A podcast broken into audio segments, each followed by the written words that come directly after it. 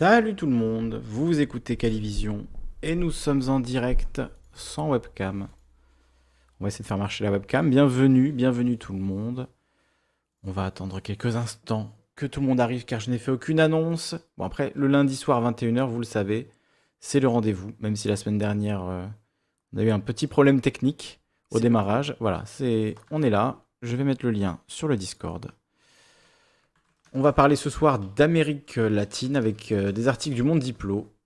Toujours une source agréable, surtout ce soir euh, où euh, je suis un peu enrhumé, donc j'ai pas forcément envie de lire un très long article. Et il y a cette fonction magnifique sur le Monde Diplo. On peut écouter les articles lus par des comédiens de qualité. Donc on va se faire plaisir. On va, on va écouter l'article lu par le Monde Diplo. Et évidemment, on discutera ensuite des différents sujets qu'on va aborder ce soir, donc liés évidemment à l'Amérique latine à la Colombie, au Pérou, à Pedro Castillo, le nouveau président péruvien, dont on va lire un, rapide portrait, faire euh, essayer de, comprendre euh, de qui il s'agit en lisant euh, sa fiche Wikipédia, etc. Essayer d'avoir un peu les bases et d'en discuter, je l'espère, avec des gens qui, connaissent, qui connaissent un peu mieux le, le domaine, euh, enfin l'Amérique latine. Je sais qu'il y a Monique qui nous écoute, euh, qui, euh, qui, vit en Colombie, donc elle pourra venir nous parler évidemment, et vous serez tous les bienvenus pour venir discuter, et spécialement si vous avez des choses à dire du coup sur, sur l'Amérique latine, etc. je mets le lien, on est en direct. Alors avant qu'on commence, si vous pouvez m'aider avec quelque chose, si vous avez Twitter, vous pouvez m'aider, parce que vous le savez peut-être, on a été striké par euh, l'ami Taranis News. Alors, je lui avais demandé de retirer son, strike, euh, quitte à ce que j'enlève la vidéo où, je montrais de, son contenu. Hein. c'était pour faire de la promotion à la base, c'était pour faire de la pub. Mais je me suis retrouvé striké. Donc, pour ceux qui ne savent pas, euh, quand on a un, strike pour droit d'auteur sur une chaîne YouTube, eh ben c'est comme au, baseball. Trois strikes et il faut dégager. Donc là, j'en suis à une strike hein, à cause de Taranis News, du coup. Donc c'est un petit peu pénible puisque ça m'empêche de streamer à la fois sur, euh, Twitch euh, et, euh, et, YouTube en utilisant Restream. Je suis obligé d'utiliser un autre moyen. Bon, bref, c'est un peu, un peu compliqué. Et puis surtout, la chaîne est menacée à terme. si je prends trois strikes, la chaîne sera purement et simplement supprimée. Donc, donc voilà, j'ai demandé à Taranis News de, de supprimer ce, ce strike. Je vais vous montrer le message en l'occurrence.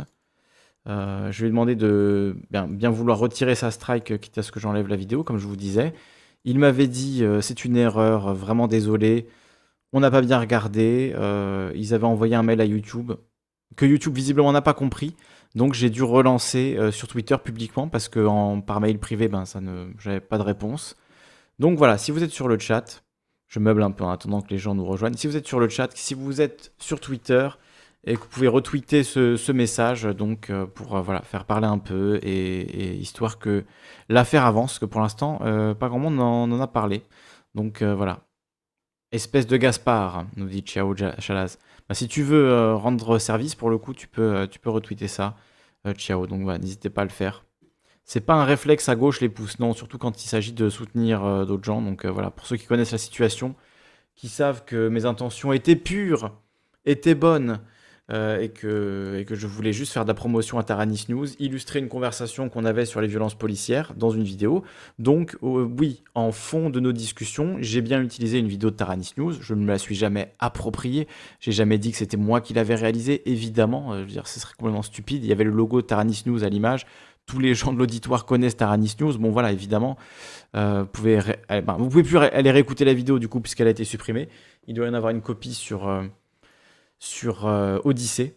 la vidéo s'appelait Que faire quand tout va mal et j'avais utilisé donc des images effectivement de de cette vidéo de fin novembre 2020, donc de Taranis News.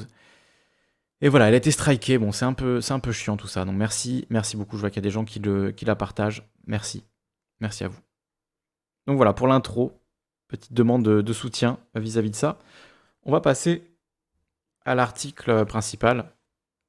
Je vais vous lire le chapeau et après on va écouter ensemble euh, l'article donc lu par euh, un, comédien.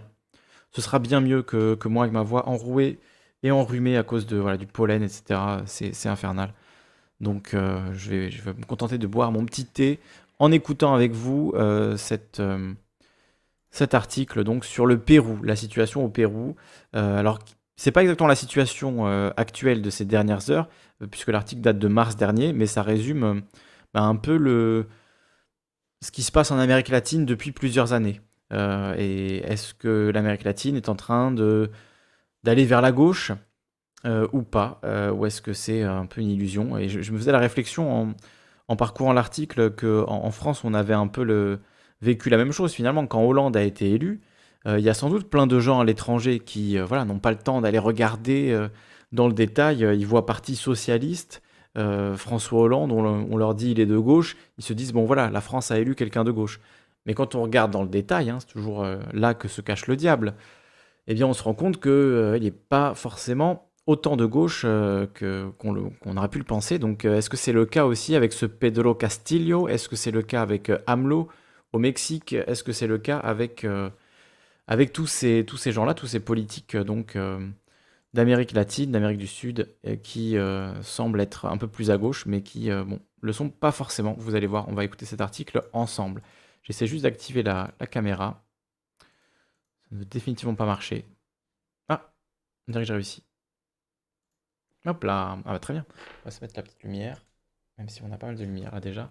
Très bien. Donc je vais vous lire le chapeau et après on euh, on écoute l'article. Le Pérou est un nouvel épicentre de la confrontation entre le libre marché et le communisme, entre liberté d'expression et contrôle des médias. Madame Keiko Fujimori, fille de l'ancien dictateur Alberto Fujimori et candidate conservatrice malheureuse à la présidentielle péruvienne, a pris la parole le 12, juin pour dénoncer des fraudes lors du scrutin. Privée d'immunité présidentielle, elle devra répondre à la justice de son pays qui a requis une peine de 30 années de prison à son encontre. Avec vous, les médias internationaux, j'ai l'occasion de dire au monde ce que cette bataille signifie pour notre pays, a-t-elle poursuivi. Il ne s'agisse pas simplement de l'affrontement entre deux candidats, moi, Keiko Fujimori, et Pedro Castillo. Il s'agit aussi d'affronter un parti qui se dit marxiste-léniniste et veut transformer notre pays en un nouveau Venezuela. Genre de rhétorique qui rappelle la rhétorique de Trump pendant l'élection aux États-Unis qui euh, accusait Joe Biden euh, d'être un marxiste, un radical leftiste, donc euh, gauche radicale, extrême gauche, hein, Joe Biden. voilà, c'est comme je parlais de François Hollande tout à l'heure, c'est comme traiter François Hollande d'anarchiste ou de mec d'extrême gauche c'est absurde, mais c'est une rhétorique qui marche bien à droite d'accuser ses opposants d'être euh, des marxistes, des, des staliniens euh, ou je ne sais quoi. Après le coup d'État judiciaire au Brésil en 2016, l'intervention des militaires pour renverser le président bolivien Evo Morales en 2019, la droite aspire à un nouveau coup de force au Pérou au nom de la lutte anticommuniste. En 1973 déjà, le général chilien Augusto Pinochet avait expliqué pour justifier son putsch J'ai toujours respecté et admiré la démocratie. En dépit de ses vertus, toutefois, sans adaptation adéquate, elle s'avère parfaitement incapable de s'opposer au communisme. Et au fascisme également, du coup, hein, en l'occurrence. De sorte qu'en Amérique latine, et parfois ailleurs, une question demeure. Comment construire la démocratie avec des non-démocrates? Et d'ailleurs, est-ce possible? Grande question. Donc voilà l'article de, ce soir, qui est un gros morceau, donc on va, on va prendre le temps de l'écouter. Icar ou l'impossible démocratie latino-américaine, Cette année, nombre de citoyens latino-américains voteront pour élire des présidents, comme au Pérou, où ça vient d'avoir lieu, ou au Chili, ou pour renouveler les parlements, comme au Mexique et en Argentine. Après les progrès des années 2000, certains pays connaissent toutefois un raidissement politique préoccupant. Les populations du sous-continent seraient-elles condamnées aux dérives autoritaires? Donc un article de Renaud Lambert pour Le Monde diplomatique, voilà, qui dure 22 minutes. Euh, on va l'écouter. Ah bah c'est lui-même qui l'a lu. En plus, c'est pas un comédien, c'est Renaud Lambert lui-même qui l'a lu. Ah, parfait. Euh, excellent. Donc voilà, c'est, je vous offre cet article avec mon abonnement Monde Diplomatique, qui est le seul abonnement que, que je me permets d'avoir à, un journal, euh, avec mes faibles moyens. Faites des dons, évidemment. Donc je vous offre cet article sur, sur l'Amérique latine et la démocratie en Amérique latine. Est-elle seulement possible? Le sous-continent sud-américain serait-il condamné aux dérives autoritaires Mais On écoute cet article de Renaud Lambert, lu par Renaud Lambert. Quel plaisir. Icar ou l'impossible démocratie latino-américaine par Renaud Lambert, mars 2021. Le monde diplomatique, enquête. Alain Rouquier, l'un des plus fins connaisseurs de l'Amérique latine en France, concluait en ces termes un ouvrage consacré à la région en 2010. Après des décennies d'instabilité et de dictature, la démocratie semble s'être enracinée partout.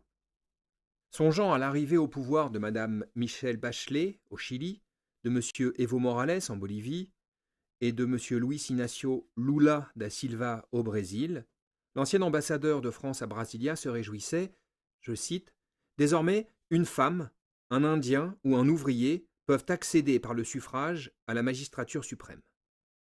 Dix ans plus tard, le tableau a changé. L'Indien a été renversé par un coup d'État. L'ouvrier subit le harcèlement d'une justice instrumentalisée par les conservateurs. Et si Mme Bachelet a pu terminer son mandat, Mme Dilma Rousseff, élue en 2011 à la tête du Brésil, a été destituée à la suite d'une cabale parlementaire sans fondement juridique. Il y a quelques années, on pouvait se réjouir avec Rouquier d'avoir vu, en 2003 au Brésil, un président succéder, je cite, pour la première fois depuis 43 ans à un autre président élu au suffrage universel, Fin de citation. Le Vénézuélien Hugo Chavez élargir le champ de la participation populaire dans la vie politique de son pays, et l'ancien économiste équatorien Rafael Correa achever paisiblement son second mandat, alors que, en une décennie, aucun de ses sept prédécesseurs n'était parvenu au bout du sien. Des hiérarchies jugées immuables. Désormais, l'humeur est moins festive. L'ancien militaire qui dirige le Brésil, M. Jair Bolsonaro, regrette la période de la dictature, cependant que son fils Eduardo, dont il est proche, évoque la nécessité d'en instaurer une nouvelle, je cite, au cas où la gauche se radicaliserait. En janvier 2019, M. Juan Guaido, un élu néolibéral de seconde zone, s'est autoproclamé président du Venezuela avec le soutien des États-Unis et de l'Union européenne. Et le chef de l'État équatorien Lénine Moreno a tenté à son tour d'instrumentaliser la justice pour barrer la route à certains de ses adversaires lors de la présidentielle de février 2021. Enracinée partout la démocratie latino-américaine, elle traverse au contraire une nouvelle période d'instabilité, voire de dérive autoritaire. Comment expliquer cette déconvenue? Peut-être précisément par les progrès qui l'ont précédée. Tel Icare, dont chaque coup d'aile en direction du soleil prépare la chute, les démocrates latino-américains semblent en effet condamnés à engendrer les conditions de leur échec à mesure qu'ils progressent vers leur objectif. Aussi paradoxal que cela puisse paraître pour une région associée aux militaires à lunettes noires, le principe démocratique fonde les républiques latino-américaines. Lorsqu'elles proclament l'indépendance au cours du XIXe siècle, les élites blanches créoles déploient la bannière des Lumières.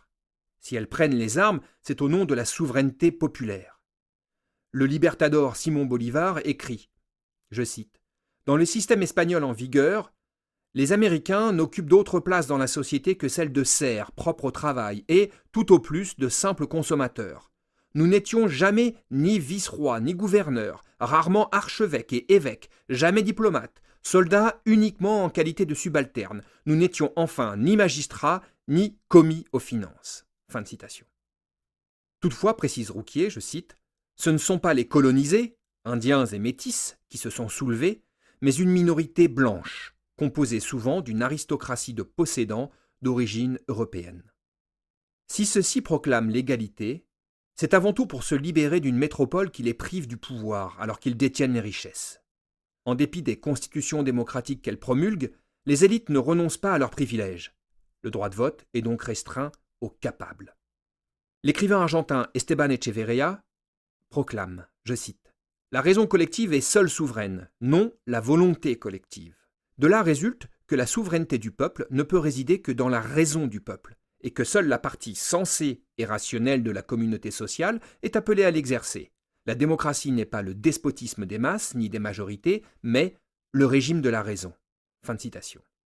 Et Rouquier de conclure, je cite, Pour les élites libérales sud-américaines, la démocratie est impossible eu égard à l'état de la société, mais elle est irremplaçable puisqu'elle justifie l'indépendance.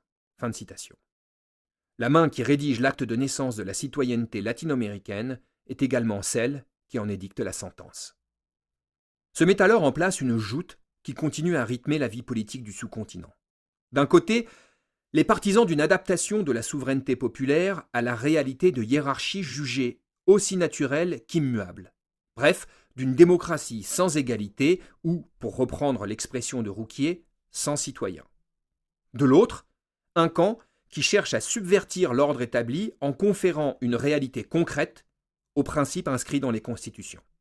Cette structuration de l'espace politique s'opère dans le cadre d'une insertion singulière au sein du système économique mondial.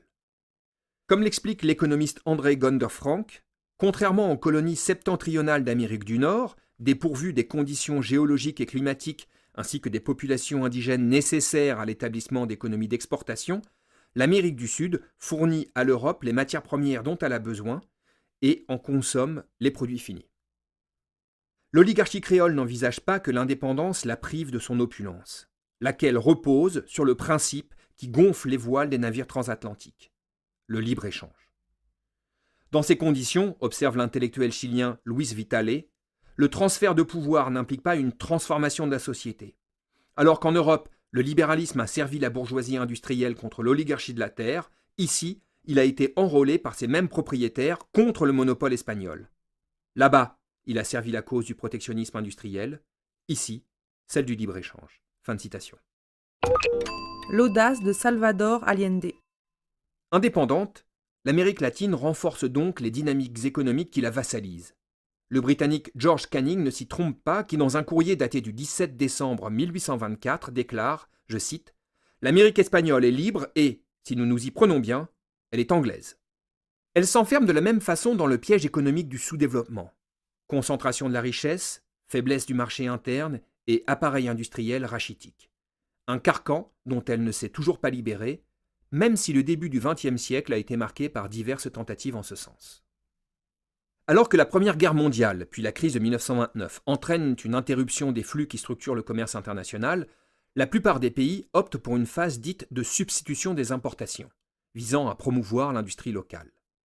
Ce processus se caractérise cependant d'emblée par deux exigences. Tout d'abord, ne pas modifier les structures sociales. Mais sans redistribution de la richesse, le marché interne est incapable de produire une demande susceptible d'aiguillonner la production. Celle-ci se concentre donc sur les seuls biens de consommation de niche destinés aux très hauts revenus. Dépasser cette difficulté aurait exigé d'opter pour un mode d'industrialisation où l'État, et non la demande des consommateurs, aurait déterminé quels biens essentiels devaient être produits. Or, la seconde exigence encadrant la tentative de développer l'industrie était de ne pas bousculer les logiques de marché. Les pays latino-américains ne parvenant pas à un niveau suffisant de développement pour produire leurs propres biens d'équipement, ils doivent les importer. Ils ont substitué un type d'importation à un autre, conclut Franck. Dans un projet de courrier qu'il souhaitait adresser aux Américains du Nord, en janvier 1963, l'écrivain mexicain Carlos Fuentes résume, je cite, Ce capitalisme naïf et libéral s'est surimposé aux structures féodales sans les détruire. Il a abandonné à leur sort les grandes masses de paysans et d'ouvriers et a réservé le progrès à une minorité urbaine. Voilà ce qu'est l'Amérique latine, un château féodal en ruine avec une façade capitaliste en carton-pâte. Un château féodal, une économie que le libre-échange condamne au sous-développement, et une inconfortable proximité avec les États-Unis qui considèrent bientôt l'Amérique latine comme leur arrière-cour, rien n'indiquait que la voie de l'émancipation serait bordée de roses. Les intellectuels que l'on vient de citer ici, Franck, Fuentes, Vitale, ne l'ignorent pas. Le courant politique qu'ils incarnent parle la langue des années 1960 et 1970. Il n'est pas de démocratie possible, vous savez, avec un estomac vide, une tête vide, des maisons vides, écrit Fuentes dans sa lettre. La démocratie n'est pas une cause, c'est un résultat. À bas la démocratie formelle, donc, celle dysfonctionnelle et bourgeoise qui régit les sociétés de la région et qu'il refuse de considérer comme un outil permettant de changer le monde. Vive, au contraire, la démocratie réelle, l'objectif vers lequel conduisent les processus d'émancipation. Et tant pis pour les urnes, car seule une révolution permettra aux républiques latino-américaines de faire advenir les idéaux qui leur ont donné naissance. Quitte à en payer le prix. La révolution, ironise Fuentes, vous prenez le ciel à témoin, vous vous tordez les mains et vous pleurez sur la violence et les effusions de sang. Oui, malheureusement, on n'a jamais pu convaincre les classes dirigeantes d'un pays féodal que leur dernière heure était venue. La détermination de ces auteurs est d'autant plus trempée qu'ils ont observé le sort réservé à Perón en Argentine, à Vargas, puis à Goulard au Brésil, ou à Bosch en République dominicaine. Ces dirigeants souhaitaient donner une place au laissé-pour-compte, sans pour autant bousculer les hiérarchies sociales. Faire la révolution avant que le peuple ne la fasse, résume Rouquier. C'était déjà trop. Tous ont été renversés par l'armée au motif qu'ils menaçaient la démocratie du simple fait qu'ils avaient remis en question l'ordre établi. Cette même prétention à défendre la souveraineté populaire justifie les pronunciamientos au cours des années 70 et 80. L'amiral Emilio Macera, membre de la junte qui prend le pouvoir à Buenos Aires en 76, prononce un discours le 2 novembre de la même année. Je cite Tous ceux qui, comme nous, croient en la démocratie pluraliste livrent une guerre contre les adorateurs du totalitarisme, une guerre pour la liberté et contre la tyrannie. Au cœur de l'affrontement Est-Ouest, l'anticommunisme élève la défense conservatrice des privilèges au rang de combat universel. Une troisième guerre mondiale contre le matérialisme dialectique et l'humanisme idéaliste, explique Macera. Il permet également de s'assurer le soutien précieux des États-Unis. L'arrivée au pouvoir du Chilien Salvador Allende, en 71, marque un point de rupture. Pour lui, les deux démocraties, formelles et réelles, peuvent être réconciliés. Les rites électoraux servirent l'idéal auquel il renvoie. Son ambition suscite l'enthousiasme au sein d'une gauche qui a renoncé à la lutte armée, mais pas à l'espoir. Tous les yeux sont tournés vers Santiago, y compris ceux du futur président socialiste français François Mitterrand. Sincèrement convaincu ou non, ce dernier expose les raisons de cette fascination lors d'un voyage en Amérique du Sud. Je cite. Le Chili est une synthèse intéressante et originale. En France, pays industriel avancé dans la zone d'influence occidentale, il est peu probable que puisse se développer une action violente sans qu'elle soit réprimée par les forces de la grande bourgeoisie. Le mouvement populaire peut, en revanche, légitimement penser l'emporter par la voie légale, grâce au suffrage universel et aux pressions des travailleurs dans les secteurs en crise. Il s'agit de démontrer aux Français que cette voie est possible. Mais, aux yeux des classes dominantes, l'audace d'Allende justifie qu'on écrase la démocratie au nom de la démocratie.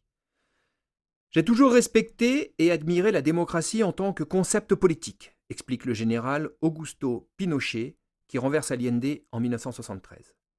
En dépit de ses vertus, toutefois, sans adaptation adéquate, la démocratie s'avère parfaitement incapable de s'opposer au communisme. Fin de citation. Les mêmes causes produisant les mêmes effets, en 1978, seuls la Colombie, le Venezuela et le Costa Rica échappent à la dictature. La Colombie vit cependant au rythme d'une guerre civile sanglante et le Venezuela sous le régime du pacte de Punto Fijo, conclu en 1958, par lequel les trois principales formations politiques se partagent le pouvoir et les prébendes. Les théoriciens du renoncement. Néanmoins, les régimes autoritaires tombent les uns après les autres au cours des années 1980, ouvrant une phase dite de transition. Mais, observe Rouquier, les démocraties restaurées ne sont pas tout à fait des régimes représentatifs comme les autres. Elles sont les héritières des dictatures quand elles n'en sont pas les prisonnières. Fin de citation.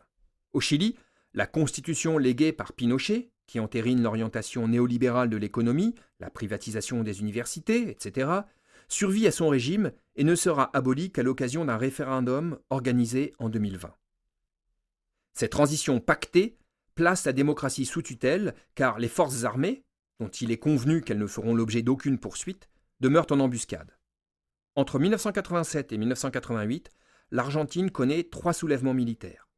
Au Chili, M. Ernesto Tone, ancien membre du comité central des jeunesses communistes et conseiller du président Ricardo Lagos, au pouvoir entre 2000 et 2006, raconte, je cite, Nous nous sommes demandé quel est l'objectif minimum auquel nous aspirons pour ce mandat de Lagos. La réponse fut crûment minimaliste, qu'il reste les six ans prévus et s'en aille sur ses deux jambes. Fin de citation. Comment? Otone explique en concevant des luttes politiques dans un cadre qui ne mette pas en danger l'unité essentielle du Chili et garantisse la gouvernabilité démocratique, ce qui implique de renoncer à tout projet pouvant reproduire les causes d'une tragédie semblable à celle de 73. Fin. Le renoncement coûte d'autant moins que les élites politiques et économiques auxquelles appartient M. Otone s'entendent sur le bien fondé des transformations opérées par les dictatures. Il écrit, je cite, Il a bien fallu reconnaître, même de façon indirecte, la part qu'a prise la politique de la dictature dans l'émergence d'une dynamique de rétablissement économique après l'échec de la période 70-73. Même si on a du mal à l'admettre, il faut concéder que, sur certaines questions relatives au fonctionnement de l'économie moderne, les professeurs se trouvaient sur le trottoir d'en face. Fin de citation. Il en va de même dans un monde intellectuel qui a perdu ses personnalités les plus radicales sous les balles des dictatures, ou qui s'est convaincu que la réaction militaire avait été provoquée par une période d'irrationalité collective. Nous portons tous une part de responsabilité dans la rupture démocratique au Chili, proclament en chœur les anciens présidents Patricio Aylwin et Lagos lors de la célébration du 30e anniversaire de la mort d'Allende. Une conviction que M. Otone s'emploie à disséminer en adossant sa démonstration à la fine fleur de la pensée progressiste française, Laurent Geoffrin, qu'il cite. La révolution socialiste est un mythe dangereux qui libère le léviathan totalitaire quand elle réussit, le terrorisme quand elle échoue pontifie le journaliste à la barbiche. S'élabore ainsi une théorie dite des deux démons, selon laquelle rouges et bruns seraient coupables à parts égales de l'avènement des dictatures, le premier ayant toutefois commis l'erreur originelle d'avoir réveillé le second. Les transitions s'emploient donc à ne surtout pas libérer le Léviathan, quitte à se satisfaire d'un monde où s'aggravent les dysfonctionnements qui avaient, hier, provoqué l'embrasement populaire, et qui en conservent les piliers fondamentaux. Inégalité sociale, relégation d'une partie de la population aux marges de la cité politique, soumission au libre-échange ainsi qu'au diktat de Washington. Bref, un monde qui échoue toujours à rassembler les conditions nécessaires à la démocratie réelle. Lors de son discours d'investiture à la présidence argentine le 10 décembre 2019, M. Alberto Fernandez déclarait, je cite, Un enfant sur deux se trouve en situation de pauvreté dans notre pays. Quand le pain manque, il n'y a pas de démocratie possible. Fin de citation. Pour ceux qui croient encore à la souveraineté populaire, tout reste donc à faire.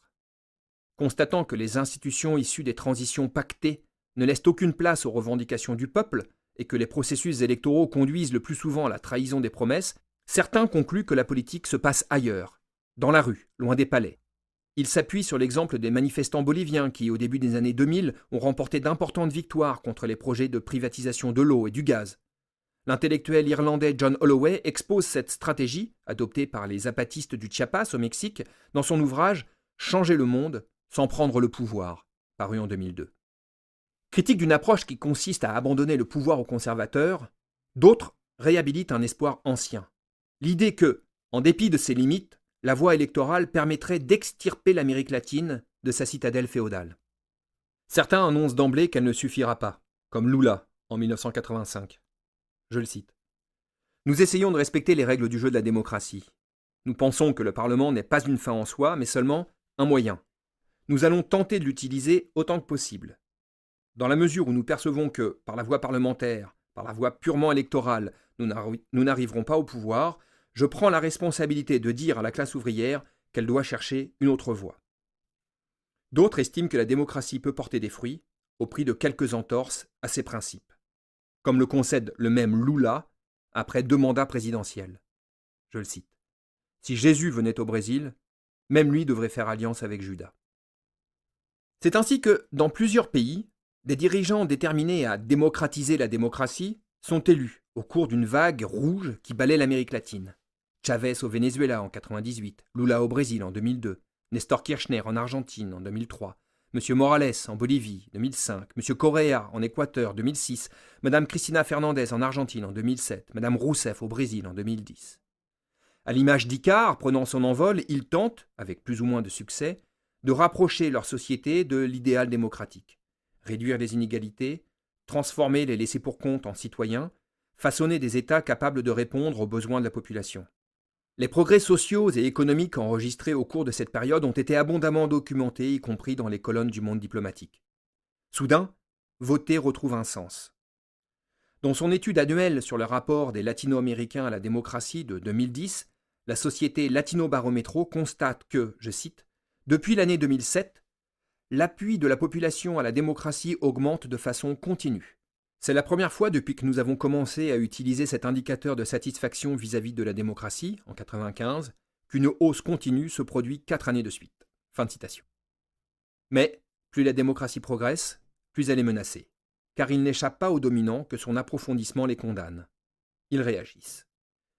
Coup d'État militaire, destitution frauduleuse, tentative de renversement, blocage de l'économie par le patronat, la plupart des pays sont touchés. Y compris le Brésil où Lula et Rousseff s'étaient illustrés par leur esprit de conciliation.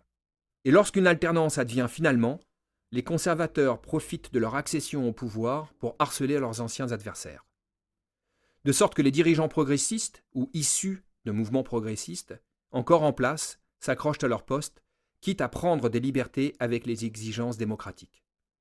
Le 4 novembre 2016, le président vénézuélien Nicolas Maduro proclamait au sujet de ses adversaires, je cite, Ils ne mettront jamais un pied au palais présidentiel de Miraflores, ni par les bulletins de vote, ni par les balles. Fin de citation. Coup d'État, destitution frauduleuse. En 2002, le Vénézuélien Chavez est renversé par un coup d'État militaire. S'autoproclamant président, M. Pedro Carmona, qui dirige l'organisation patronale Fede Cameras, dissout l'Assemblée nationale et les corps constitués, destitue les gouverneurs et les maires, avant qu'une mobilisation populaire ne fasse échouer l'opération. À l'époque, les héritiers de Fuentes, qui gravitent autour de Chavez, lui conseillent de profiter de l'occasion. L'un d'eux nous rapporte les propos qu'il a tenus à Chavez. Je cite. L'opposition a démontré qu'elle ne respectait pas la volonté populaire. C'est le moment idéal pour suspendre les élections. Vous disposerez ainsi de temps pour mettre en œuvre toutes les transformations nécessaires afin d'établir enfin la souveraineté populaire au Venezuela. Chavez rejette l'idée.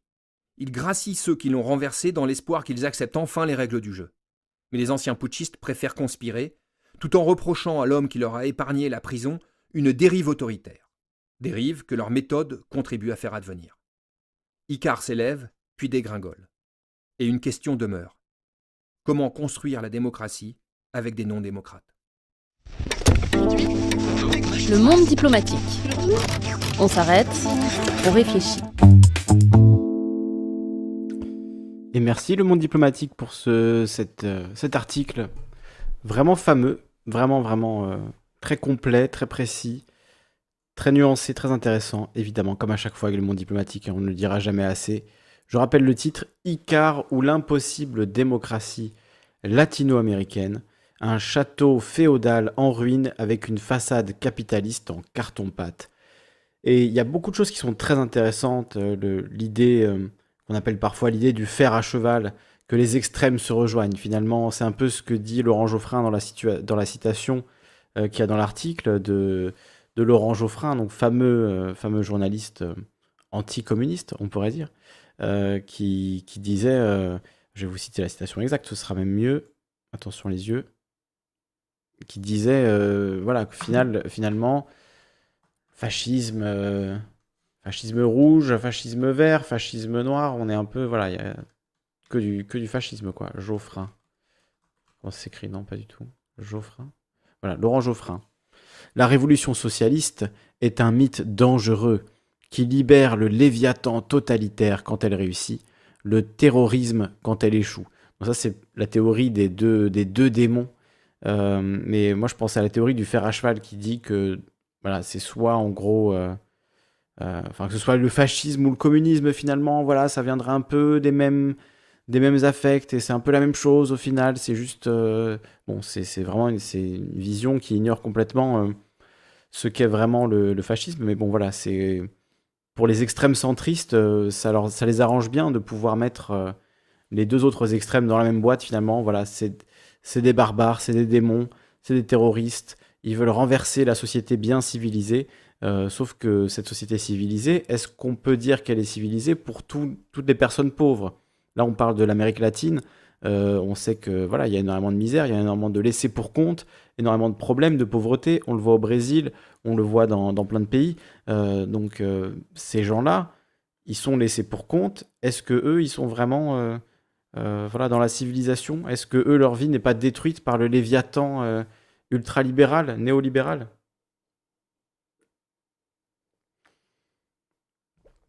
La question se pose.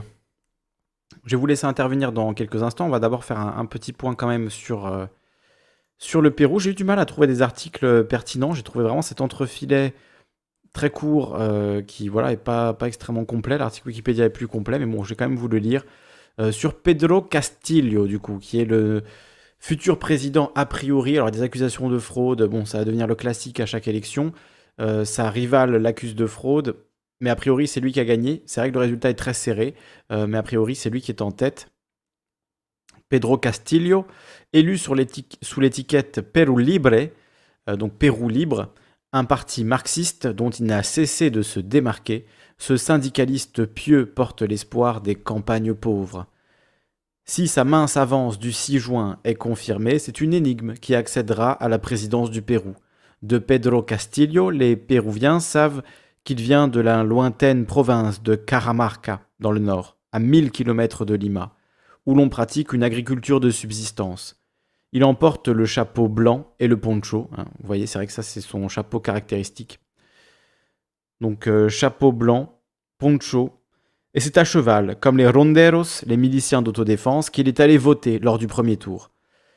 Marié, père de deux filles et candidat de Pérou libre, dont il n'est pas membre, Castillo a passé la campagne à se démarquer de ce parti marxiste-léniniste.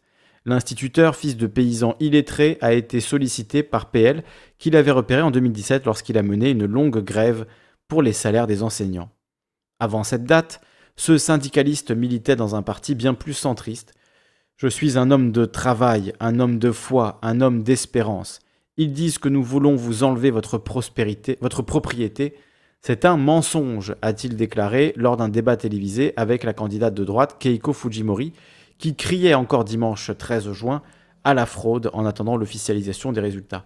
Et pour l'anecdote, on a trouvé cet article tout à l'heure, euh, Fujimori brandit une pierre en plein débat présidentiel. Alors je pensais qu'elle allait parler peut-être des ondes magnétiques, des pierres, des propriétés telluriques ou je ne sais quoi. Non, pas du tout. En fait, elle montrait une pierre euh, qui lui a été euh, jetée apparemment par un, un militant euh, pro-Castillo, donc son, rival, qui aurait jeté euh, du coup des pierres sur sa maison. ça, évidemment, ce n'est pas bien.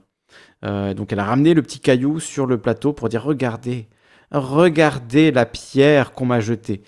Bon, tu m'étonnes qu'elle a perdu l'élection. là, c'est ouin ouin level 1000. évidemment, même si on te jette des pierres, il faut un peu de dignité quand même. Bon, après, j'ai pas vu le débat en soi, faudrait voir le débat. Mais euh, oui, c'est la fille, du coup, euh, cette candidate Fujimori de, du dictateur, comme c'était dit dans, l'article, de l'ancien dictateur, euh, j'oublie tout le temps son nom, Roberto Fujimori, qui a donc été dictateur du, Pérou. Et, voilà. Alors, merci à. merci Aldous qui m'a envoyé un truc très intéressant. On va, on va regarder ça ensemble. Euh, juste après parce que c'est lié au, sujet. Je voulais faire du coup le, point, on va lire l'article, la fin de l'article.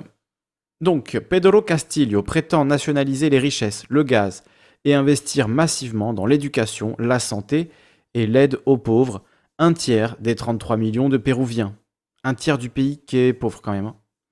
Ce catholique, rallié au protestantisme évangélique, est hostile à l'avortement et au mariage homosexuel. Ce positionnement lui a permis d'arriver en tête dans les campagnes qui ne voient pas arriver les aides d'État détournées par la corruption. Réputé dur à la tâche et intègre, celui qui partage son repas avec ses élèves pauvres a promis de ne garder que son salaire d'instituteur, renonçant à l'indemnité présidentielle. Donc voilà, un personnage effectivement assez, assez énigmatique, mais en tout cas, j'ai pas assez d'informations pour vraiment vous faire un portrait euh, un peu plus euh, peu plus approfondi. Euh, je trouve qu'il y a des choses qui peuvent apparaître contradictoires en surface, mais peut-être que c'est ça aussi qui fait qu'il a réussi à unir autant de gens sur son nom. Euh, c'est quelqu'un qui est à la fois euh, donc voilà chrétien, catholique puis évangéliste, dans un parti marxiste qui prétend nationaliser les richesses du, du, Pérou pour les redistribuer, tout en étant contre l'avortement et le mariage homosexuel. Donc voilà, c'est un mélange, un mélange euh, étonnant, détonnant. Euh, mais voilà le, futur président, très probablement, euh, du, Pérou, Pedro Castillo. Alors on pourrait parler aussi du, Chili, on pourrait parler également de... alors il y a Machu Picchu qui nous dit un mec d'extrême droite. Ben, je ne sais pas en fait, j'avoue je ne connais pas assez pour vous dire oui en fait il est d'extrême droite, il fait des déclarations extrêmement, graves, etc. Rouge-brun, dit Machu Picchu. Ben, ouais, peut-être. Je sais pas. J'aimerais bien que quelqu'un qui connaisse un petit peu le, voilà, la, vie au Pérou. N'hésitez pas si vous voulez intervenir, même si vous voyez cette émission en, rediffusion et que vous, vous connaissez, que vous voulez intervenir et qu'on discute de ça, il n'y a vraiment euh, aucun problème. Alors il se passe aussi des choses évidemment euh, au Chili où il y a ce, ces élections euh, pour donc la constitution, une nouvelle constituante. Ça ça va être intéressant de, de, suivre ça. J'ai pas vu les derniers les derniers développements, mais c'était quelque chose qu'on suivait. Évidemment la Colombie où il y a aussi euh, des euh, il y a aussi des émeutes depuis plusieurs semaines, plusieurs mois, on en a parlé. Euh, au Brésil, alors j'ai fait des recherches sur le Brésil, il y a beaucoup beaucoup de choses sur le Covid, donc c'est vrai, et là pareil sur le Chili, voilà, je, vous ouvre la page sur le la page de Google Actu sur le Chili, ça ne parle que du Covid à toutes les lignes. Donc, donc voilà, c'est assez spécial. il y a un jour RFI, alors je ne l'ai pas lu celui-là. Euh, Chili, des élections régionales inédites pour aller vers la décentralisation du pays. Du désert d'Atacama au nord du pays jusqu'à la Patagonie au sud, pour la première fois de leur histoire, les Chiliens sont appelés à élire leurs gouvernements régionaux. Le premier tour a lieu mi-mai et le second tour de ces élections régionales se déroulera dimanche 13 juin. Donc c'était hier en fait, hein, euh, dans 13 des 16 régions du pays. Un pas vers la décentralisation du Chili, réclamé par de nombreux habitants, car auparavant les dirigeants régionaux étaient nommés par le gouvernement. On leur dit pour les élections régionales que ça sert à rien Elles auront lieu la semaine prochaine. D'ailleurs, euh, Rodpi voulait qu'on en parle, donc euh, on en parlera peut-être dans la semaine de ces élections régionales en France. Euh, mais c'est vrai qu'on en a un peu discuté cet après-midi et bon voilà, on fait, beaucoup le constat de, bah, de l'impuissance des régions à vraiment changer profondément les choses. Alors certes, il y a des budgets, il y a de l'argent, il y a des grands projets, il y a des choses, mais voilà, est-ce que c'est est-ce qu'en France, vraiment, la décentralisation passe par ça? Je J'en suis pas convaincu. Donc peut-être une conversation à avoir cette semaine, si ça vous intéresse, hein, une conversation sur les régions, euh, ces élections régionales, euh, les enjeux politiques, etc. Si, si, vous voulez, on peut, on peut en parler. Alors, je vous lis la fin de cet article. Famille qui dit bien pratique le Covid. On a les infos intéressantes dans des trucs dont on n'a rien à faire. Ça fait un an qu'on dit que c'est un virus dangereux. Je pense qu'on a compris là. Oui, c'est clair, mais on n'en peut plus d'entendre parler du Covid toute la journée. Toutes les 5 minutes, on ne parle que de ça. Le 20h ne s'est ouvert. Je pense qu'il doit y avoir peut-être un ou deux soirs où le 20h s'est ouvert sur autre chose que le Covid depuis un an et demi. Donc euh, oui, on n'en peut plus. Euh, enfin, moi, je pas le 20h tous les soirs non plus, mais à part peut-être l'explosion à Beyrouth et les élections américaines, quoi, c'est un peu les deux seuls moments où il y a eu autre chose que, que le Covid dans l'actu, dans vraiment. Donc, euh, la gifle de Macron, évidemment, la gifle royale.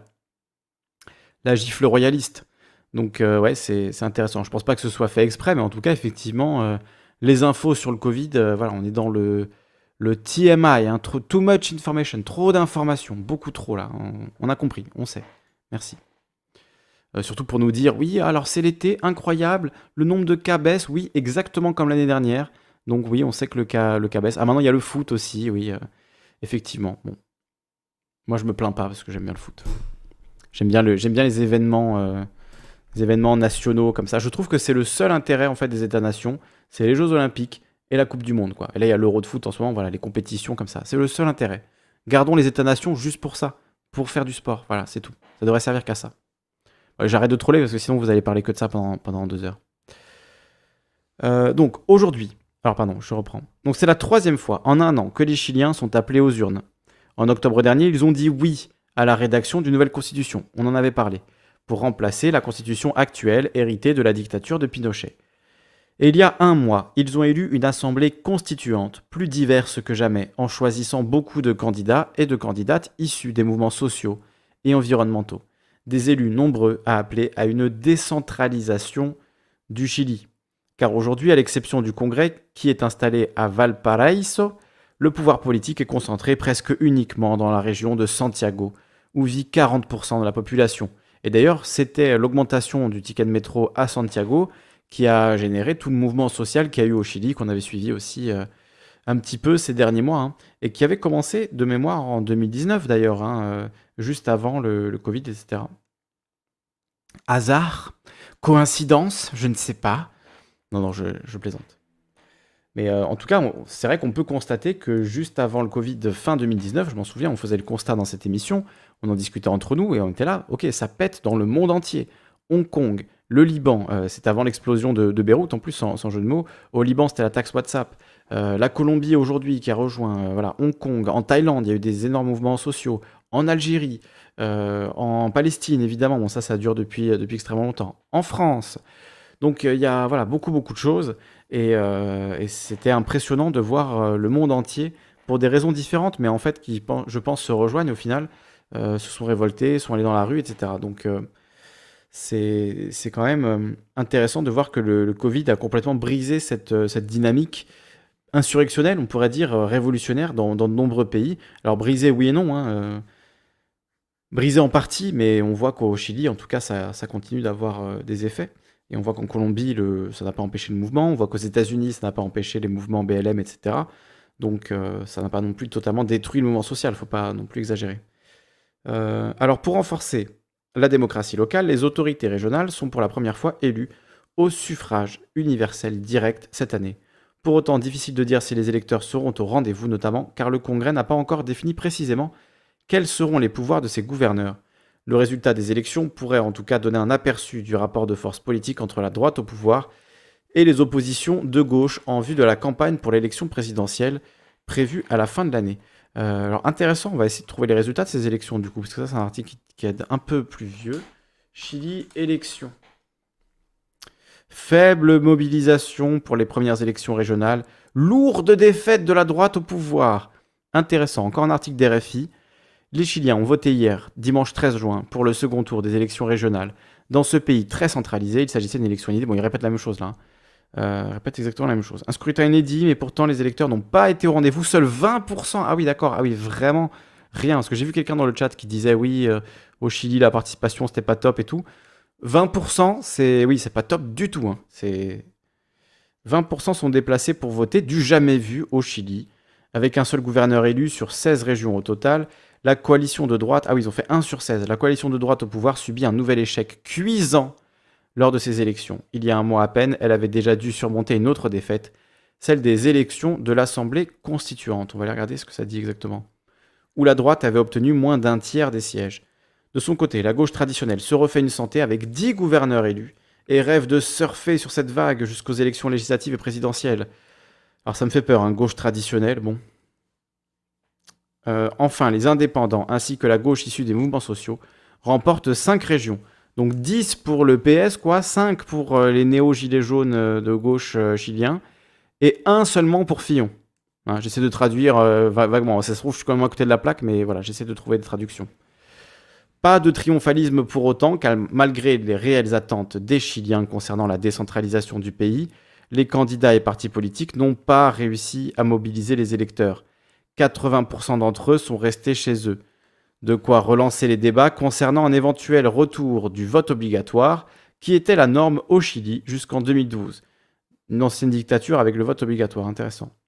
Ces élections se déroulaient en plein pic épidémique de Covid au Chili, où le gouvernement a dû reconfiner toute la région capitale depuis samedi. Ah oui, bon, c'est comme les élections municipales en France, euh, en plein confinement, juste avant le confinement. Forcément, ça, ça aussi, ça, ça joue. Ça joue clairement. Donc, euh, donc voilà pour, euh, pour ces élections, pour ce qu'en disait en tout cas RFI. Intéressant. On va continuer à suivre ce qui se passe. Ce, qui se passe au, ce qui se passe au Chili, c'est dur à dire. Hein. Il fait chaud, j'ai la bouche, la bouche sèche, je n'arrive plus à parler, c'est terrible. Alors je vais vous donner la parole tout simplement. Comme ça, ça va être beaucoup mieux. Euh, donc voilà, je me mets dans le studio en direct. Je vous mets le lien du Discord pour rejoindre. Je vous mets le lien du salon d'attente pour intervenir. C'est gratuit vous intervenez immédiatement. Il n'y a pas de contrôle, il n'y a pas de... euh, voilà, c'est pas comme euh, sur RMC, hein, où on vous rappelle, on vous demande de remplir des questionnaires ou je ne sais quoi. Là, vous cliquez sur le lien. Je vais le, le remettre, intervenir en direct. Vous cliquez sur le lien. Et vous arrivez dans le local à intervenir. Et je vous fais monter en live instantanément. Et on discute ensemble. Donc si vous avez des choses à nous dire sur euh, le Chili, la Bolivie, la Colombie, le Pérou, le Mexique, le Brésil, ou un autre de, ces pays, hein, euh, tous les pays de, va dire, d'Amérique du Sud, d'Amérique centrale au sens large, on va essayer de faire le point sur cette situation politique. Donc là, on a, eu un, article euh, du Monde Diplo qui posait bien les bases, je trouve, qui était quand même euh, très pertinent. Vous voyez, je ne l'ai pas, même pas interrompu parce qu'en fait, ça déroulait tout seul, il avait pas grand-chose... je n'avais pas grand-chose à rajouter. C'est pas une région du monde en plus que je connais particulièrement bien. Euh, L'Amérique latine, je n'ai jamais eu la chance euh, d'y aller. Euh, J'aimerais bien y aller un jour, pourquoi pas. Ce serait, quand la pandémie se sera un peu calmée, ce serait un, beau voyage, je pense, d'aller là-bas et de, voir un petit peu comment ça se passe sur place. Mais voilà, j'ai jamais eu, jamais eu la chance d'y aller. Donc, donc, si vous voulez intervenir à ce sujet, si vous voulez en parler, n'hésitez pas. Je vois que vous, êtes, vous ne vous pressez pas au portillon. Trofou nous a posté un message à propos de Pedro Castillo. J'adore le dire avec l'accent. C'est beau, avec l'accent.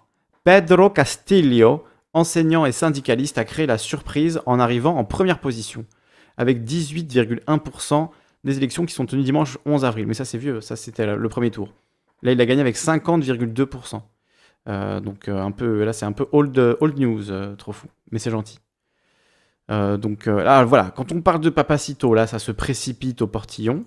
Quand on parle de vrais sujets sérieux, du mouvement social en, Amérique latine, là, il n'y a plus personne. hein. Là, c'est. Là, voilà. Merci, Kali, je ne viendrai pas parler. Très bien. Très, bien. Désolé, trop. Non, mais t'inquiète, trop fou. C'est, c'est l'intention qui compte. Mais du coup, oui, c'était à propos du premier tour, parce qu'on va, on va regarder là sur le truc du. Non, de West France, il devait. Non. Alors, c'était sur un truc du Monde que j'avais quelque part. Il donnait du coup les résultats de l'élection, et c'est vrai que c'était très très serré. hein. On est à 8 millions euh, de voix d'un côté, 8 millions euh, de voix de l'autre, euh, et euh, 50,2% pour. Voilà, on va regarder là. L'article du Monde, je crois qu'il est réservé aux abonnés, mais on aura le début. Donc, ça date du 7 juin, c'est vieux ça. Oh là là. Google News, c'est devenu une truffade. Une truffade infâme. Donnez-moi une alternative à Google News, s'il vous plaît. Au moins, si vous n'intervenez pas, au moins donnez-moi une alternative à Google News. Je n'en peux plus. hein. Je cherche un agrégateur de nouvelles qui ne soit pas euh, algorithmé euh, jusqu'à l'os, qui soit quelque chose qui fonctionne, où on puisse trier par date, trier par dernier article paru, euh, et où pas tout soit mélangé comme ça, c'est infernal. hein. C'est vraiment infernal. Allez, je vous montre. Il y a un jour, il y a une semaine, il y a quatre jours, il y a trois jours. Ah mon dieu. Avant, il y avait un petit, juste une option. C'est ça, Google, ils sont vraiment. C'est vraiment. Je vais m'énerver, je vais parler de Google pendant deux heures, je vais m'énerver. Mais avant, il y avait ici, on pouvait. Ah, voilà, on peut trier par. Ah, c'est bon, j'ai parlé trop vite. Pérou. La finance crie aux bolcheviks sur Bella Ciao. On va regarder ça. Ah bah oui, évidemment. hein. Évidemment. La finance crie aux bolcheviks. Source France Info. Note de la rédaction donc de, de qui est plutôt à l'extrême gauche. hein. Le diktat capitaliste, toujours la démocratie pour la minorité des nantis. Le peuple devra comme toujours se tenir sur ses gardes pour faire respecter le suffrage universel. Encore une dictature qui se profile. Quelle horreur Des criminels entendent exploiter eux-mêmes les richesses du pays pour le bien de tous. Intolérable BHL, Glucksmann, etc. vont devoir encore un coup s'agiter pour rétablir les libertés. Un bon blocus pour commencer, et puis davantage si besoin, comme on connaît bien dans l'arrière-cour proclamé des USA depuis Monroe. Allende s'était ainsi condamné à mort en annonçant les nationalisations lors de son discours à l'ONU. Après le Chili qui se libère des Chicago Boys, le Pérou prend possession de ses propres richesses. La finance crie au loup bolchevique. Donc après, il y a un article de France Info. France Info, euh, remarque en passant, France Info, en babillant ainsi, serait-il sorti des clous? Alors est-ce qu'il y a un lien pour l'article de France Info? Est-ce que je... On ne met pas de lien chez les antifas, voilà, on, on ne met pas de lien, on, copie-colle les articles. C'est la grande peur de la finance internationale. Est-ce que c'est ça le titre de l'article de France Info? Ça me paraît fou. Ça me paraît fou qu'ils aient titré comme ça. Il est où l'article de France Info? On va, on va essayer de chercher ça. Technique de roublard. France Info. Pourquoi Oh mon dieu. Pourquoi l'élection présidentielle au Pérou impacte le prix du cuivre, mais aussi celui du nickel en Nouvelle-Calédonie. D'accord, c'était ça l'article? Le Pérou, deuxième producteur mondial de cuivre, se dirige vers des jours d'incertitude, a estimé un analyste londonien de la Bourse des métaux de Londres, après que la candidate libérale Keiko Fujimori ait contesté la victoire du gauchiste Pedro Castillo. Ça vous plaît quand je lis en mode ORTF comme ça? Flipboard pourrait t'intéresser. Euh, c'est pas un truc qui sur téléphone ça, Flipboard? Je crois que j'avais testé que c'était horrible, hein, mais c'était il y a des années, hein, des années, des années. Donc peut-être que ça s'est bien amélioré depuis. Euh, écoute, Istrion GG, je prends ton conseil. J'irai regarder Flipboard si ça me convient, si c'est si c'est quelque chose qui pourrait m'aller euh, en termes d'agrégation de news, parce que j'ai vu Google News passer ben, d'être tout simplement le meilleur agrégateur de news, no contest, quoi, il n'y avait vraiment pas mieux, à un outil déplorable, vraiment. Euh, voilà, trop d'algorithmes, trop de pubs, trop de, de pour vous, recommandé pour vous, etc. C'est infernal. Donc, tu es obligé de tout le temps mettre des sessions privées pour avoir des trucs à peu près neutres. Mais même ça, ça marche pas vraiment. Euh, les, des résultats disparaissent de manière étrange. Enfin, c'est vraiment un enfer. Donc, euh, bon. Merci pour le conseil. Le décompte officiel des voix accordées dimanche, ah voilà ça qu'on voulait. 50,3% des voix au candidat Castillo contre 49,7% à Fujimori sur environ 95% des suffrages exprimés. Il reste encore à décompter les votes des Pérouviens résidant à l'étranger. Ils ont dû le faire depuis, hein. Ils ont dû le faire. Donc c'est vrai que le pays est coupé en deux, c'est ce que je me disais euh, voilà, en voyant ces résultats. quoi. C'est vraiment, euh, on a euh, voilà, un immense gauchiste, une immense libérale, limite facho en face. quoi. Enfin, son père était, était dictateur, donc bon voilà. c'est intéressant. C'est intéressant que ça se joue à si peu de voix. Et du coup, ils disent voilà, un pays coupé en deux. Les analystes internationaux s'attendaient à un résultat serré, à des jours d'incertitude, de tension, avec peut-être un certain niveau d'agitation. Mais les accusations de la candidate de droite ajoutent maintenant du carburant à ce scénario. Le vote a souligné une nette division entre la capitale Lima et l'arrière-pays rural du Pérou, qui a permis la montée de Castillo.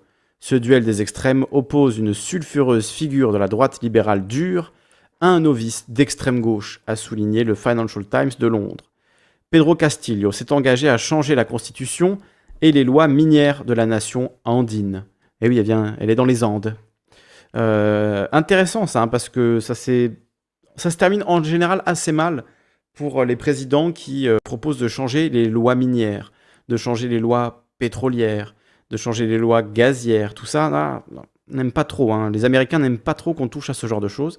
Euh, ils se sont bien arrangés pendant des décennies pour que leurs entreprises mangent ce gâteau. Donc euh, voilà, quand, les peuples prétendent euh, se réapproprier ce qu'ils ont sous les pieds, leur terre, ça, ça grince du côté des Américains quand on parle de partager ces richesses-là. L'ultra-gauche, qui soutient le potentiel vainqueur de la présidentielle, n'hésitant pas à réclamer une nationalisation des mines et l'expropriation des sociétés internationales. Allez a pointé, sans doute avec exagération, un autre analyste londonien, interrogé par Outre-mer la première.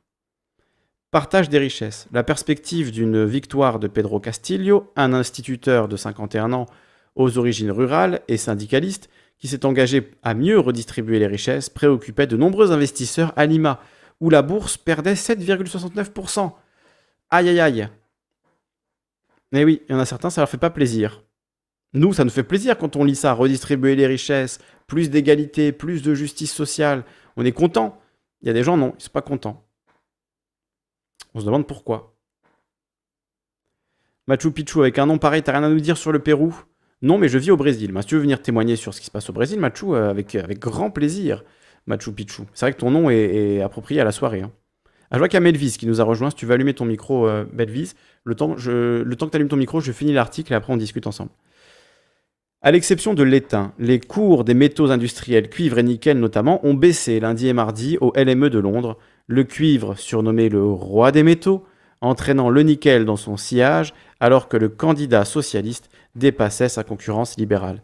Et ça ne m'étonne pas qu'on lit ça sur euh, le truc de site de Nouvelle-Calédonie, parce qu'on avait parlé avec, euh, avec Julien de France de banlieue insoumise, qui n'est pas vraiment lié à la France insoumise. Voilà, il y a un soutien, mais euh, euh, enfin, ils soutiennent la France Insoumise, mais voilà, c'est une chaîne indépendante, une chaîne YouTube indépendante qui s'appelle Banlieue Insoumise.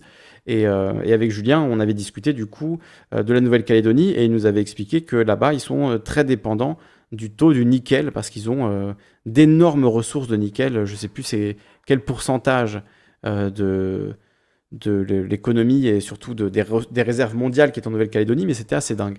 Donc euh, c'est pas étonnant qu'ils en parlent et que ce soit intéressant pour eux les remous géopolitiques autour du, prix du nickel.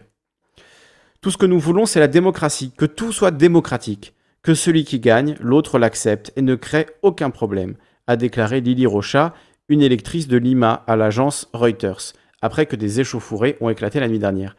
Intéressant le mot démocratie hein, qui avait été utilisé pour justifier la, plusieurs coups d'État, la destitution euh, de, de Allende, la prise du pouvoir de, la dictature de Pinochet, au nom du respect de la démocratie libérale économique, évidemment. Euh, c'est pas la démocratie tout court. hein. Si la démocratie ne va pas dans le sens euh, du libéralisme économique, là, ça pose problème. hein. Et, on voit bien que c'est pas une question de, libéralisme culturel, euh, puisque au final, euh, ça, on a l'impression que c'est pas vraiment le- la question en fait. C'est vraiment la question économique. À qui appartiennent les ressources? Qui a le droit de se faire de l'argent en commercialisant les ressources? C'est ça le. Oui, c'était un coup d'État démocratique, euh, comme nous dit euh, Familif. C'est ça, un coup d'État démocratique euh, avec l'armée. hein. Bon, petit petit coup d'État au calme pour rétablir la démocratie. euh, oui, la démocratie.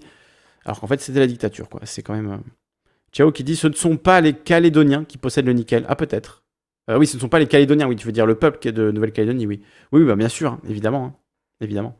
Mais euh, après, voilà, c'est pas. Ça me surprend pas qu'on retrouve ces considérations sur le nickel dans un journal euh, de Nouvelle-Calédonie. En l'occurrence, du coup, euh, Outre Première. La première chaîne de Nouvelle-Calédonie. Dans l'intervalle, au Chili, le pays voisin au sud du Pérou, le gouvernement a appelé à une large discussion sur l'avenir du secteur minier, avec de possibles hausses d'impôts sur les sociétés. Le Chili est le premier exportateur mondial de cuivre. Au Pérou comme au Chili, le fond de l'air est rouge. Les investisseurs s'inquiètent. Les travailleurs pauvres espèrent. Les actions des sociétés minières ont chuté depuis lundi.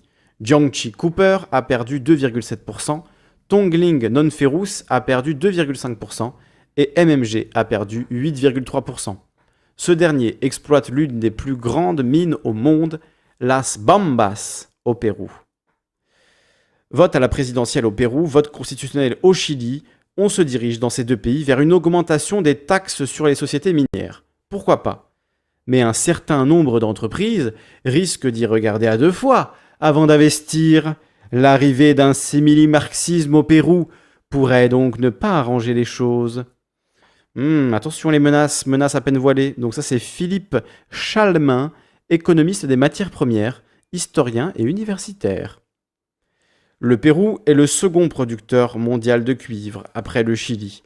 Le métal qui est le plus utilisé au monde est essentiel à la transition énergétique. Et oui, toutes les voitures électriques, les batteries, les éoliennes, tout ce qui est câblé, tout, ça, il y a du cuivre, évidemment.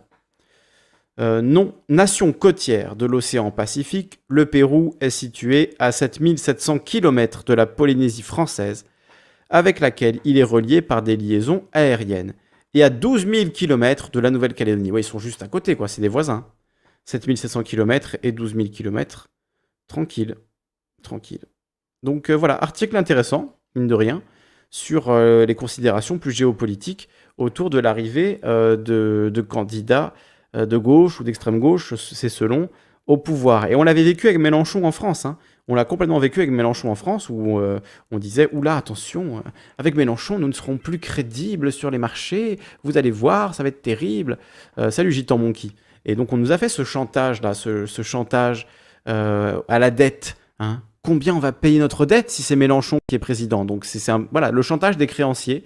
Genre, vous avez le droit de choisir votre président, hein, mais sauf que si on est d'accord avec ce choix et que si c'est un président qui va dans notre sens. Ce chantage-là, on le connaît dans le monde entier. C'est le chantage des créanciers, c'est le chantage euh, à la dette. Enfin voilà, j'en ai parlé de très très nombreuses fois, mais c'est vraiment quelque chose d'essentiel. C'est un rouage essentiel du capitalisme. hein. La dette, c'est ce qui euh, fait qu'il y a besoin de croissance, qu'il y a besoin de travailler toujours plus pour rembourser cette dette. Mais À la base, cette dette, elle est basée sur rien. C'est du vent, c'est des chiffres dans des ordinateurs, ça ne veut rien dire. Il faut bien en être conscient. Donc on pourrait très bien euh, l'annuler, cette dette, que fondamentalement, ça ne changerait rien. Et d'ailleurs, je vais inviter euh, Eureka euh, pour en parler, parce qu'il a fait une très très bonne vidéo sur la dette, et j'aimerais beaucoup beaucoup en discuter avec lui, une heure ou deux, s'il est disponible, il faut que je, il faut le contacte. salut, le cuivre, ce n'est pas le métal qui est le plus utilisé, mais bon, nous dit Gitan Monkey. Eh bien écoute, très bien. Si tu le dis, hein. C'est ce qu'ils disent, dans l'article. Hein. Euh, ah non, il disait l'étain. Attends. Non, il disait le cuivre. Le cuivre surnommé le roi des métaux. Donc, euh... entraîner le nickel dans son sillage. Euh, blablabla. C'est moi qui l'ai inventé là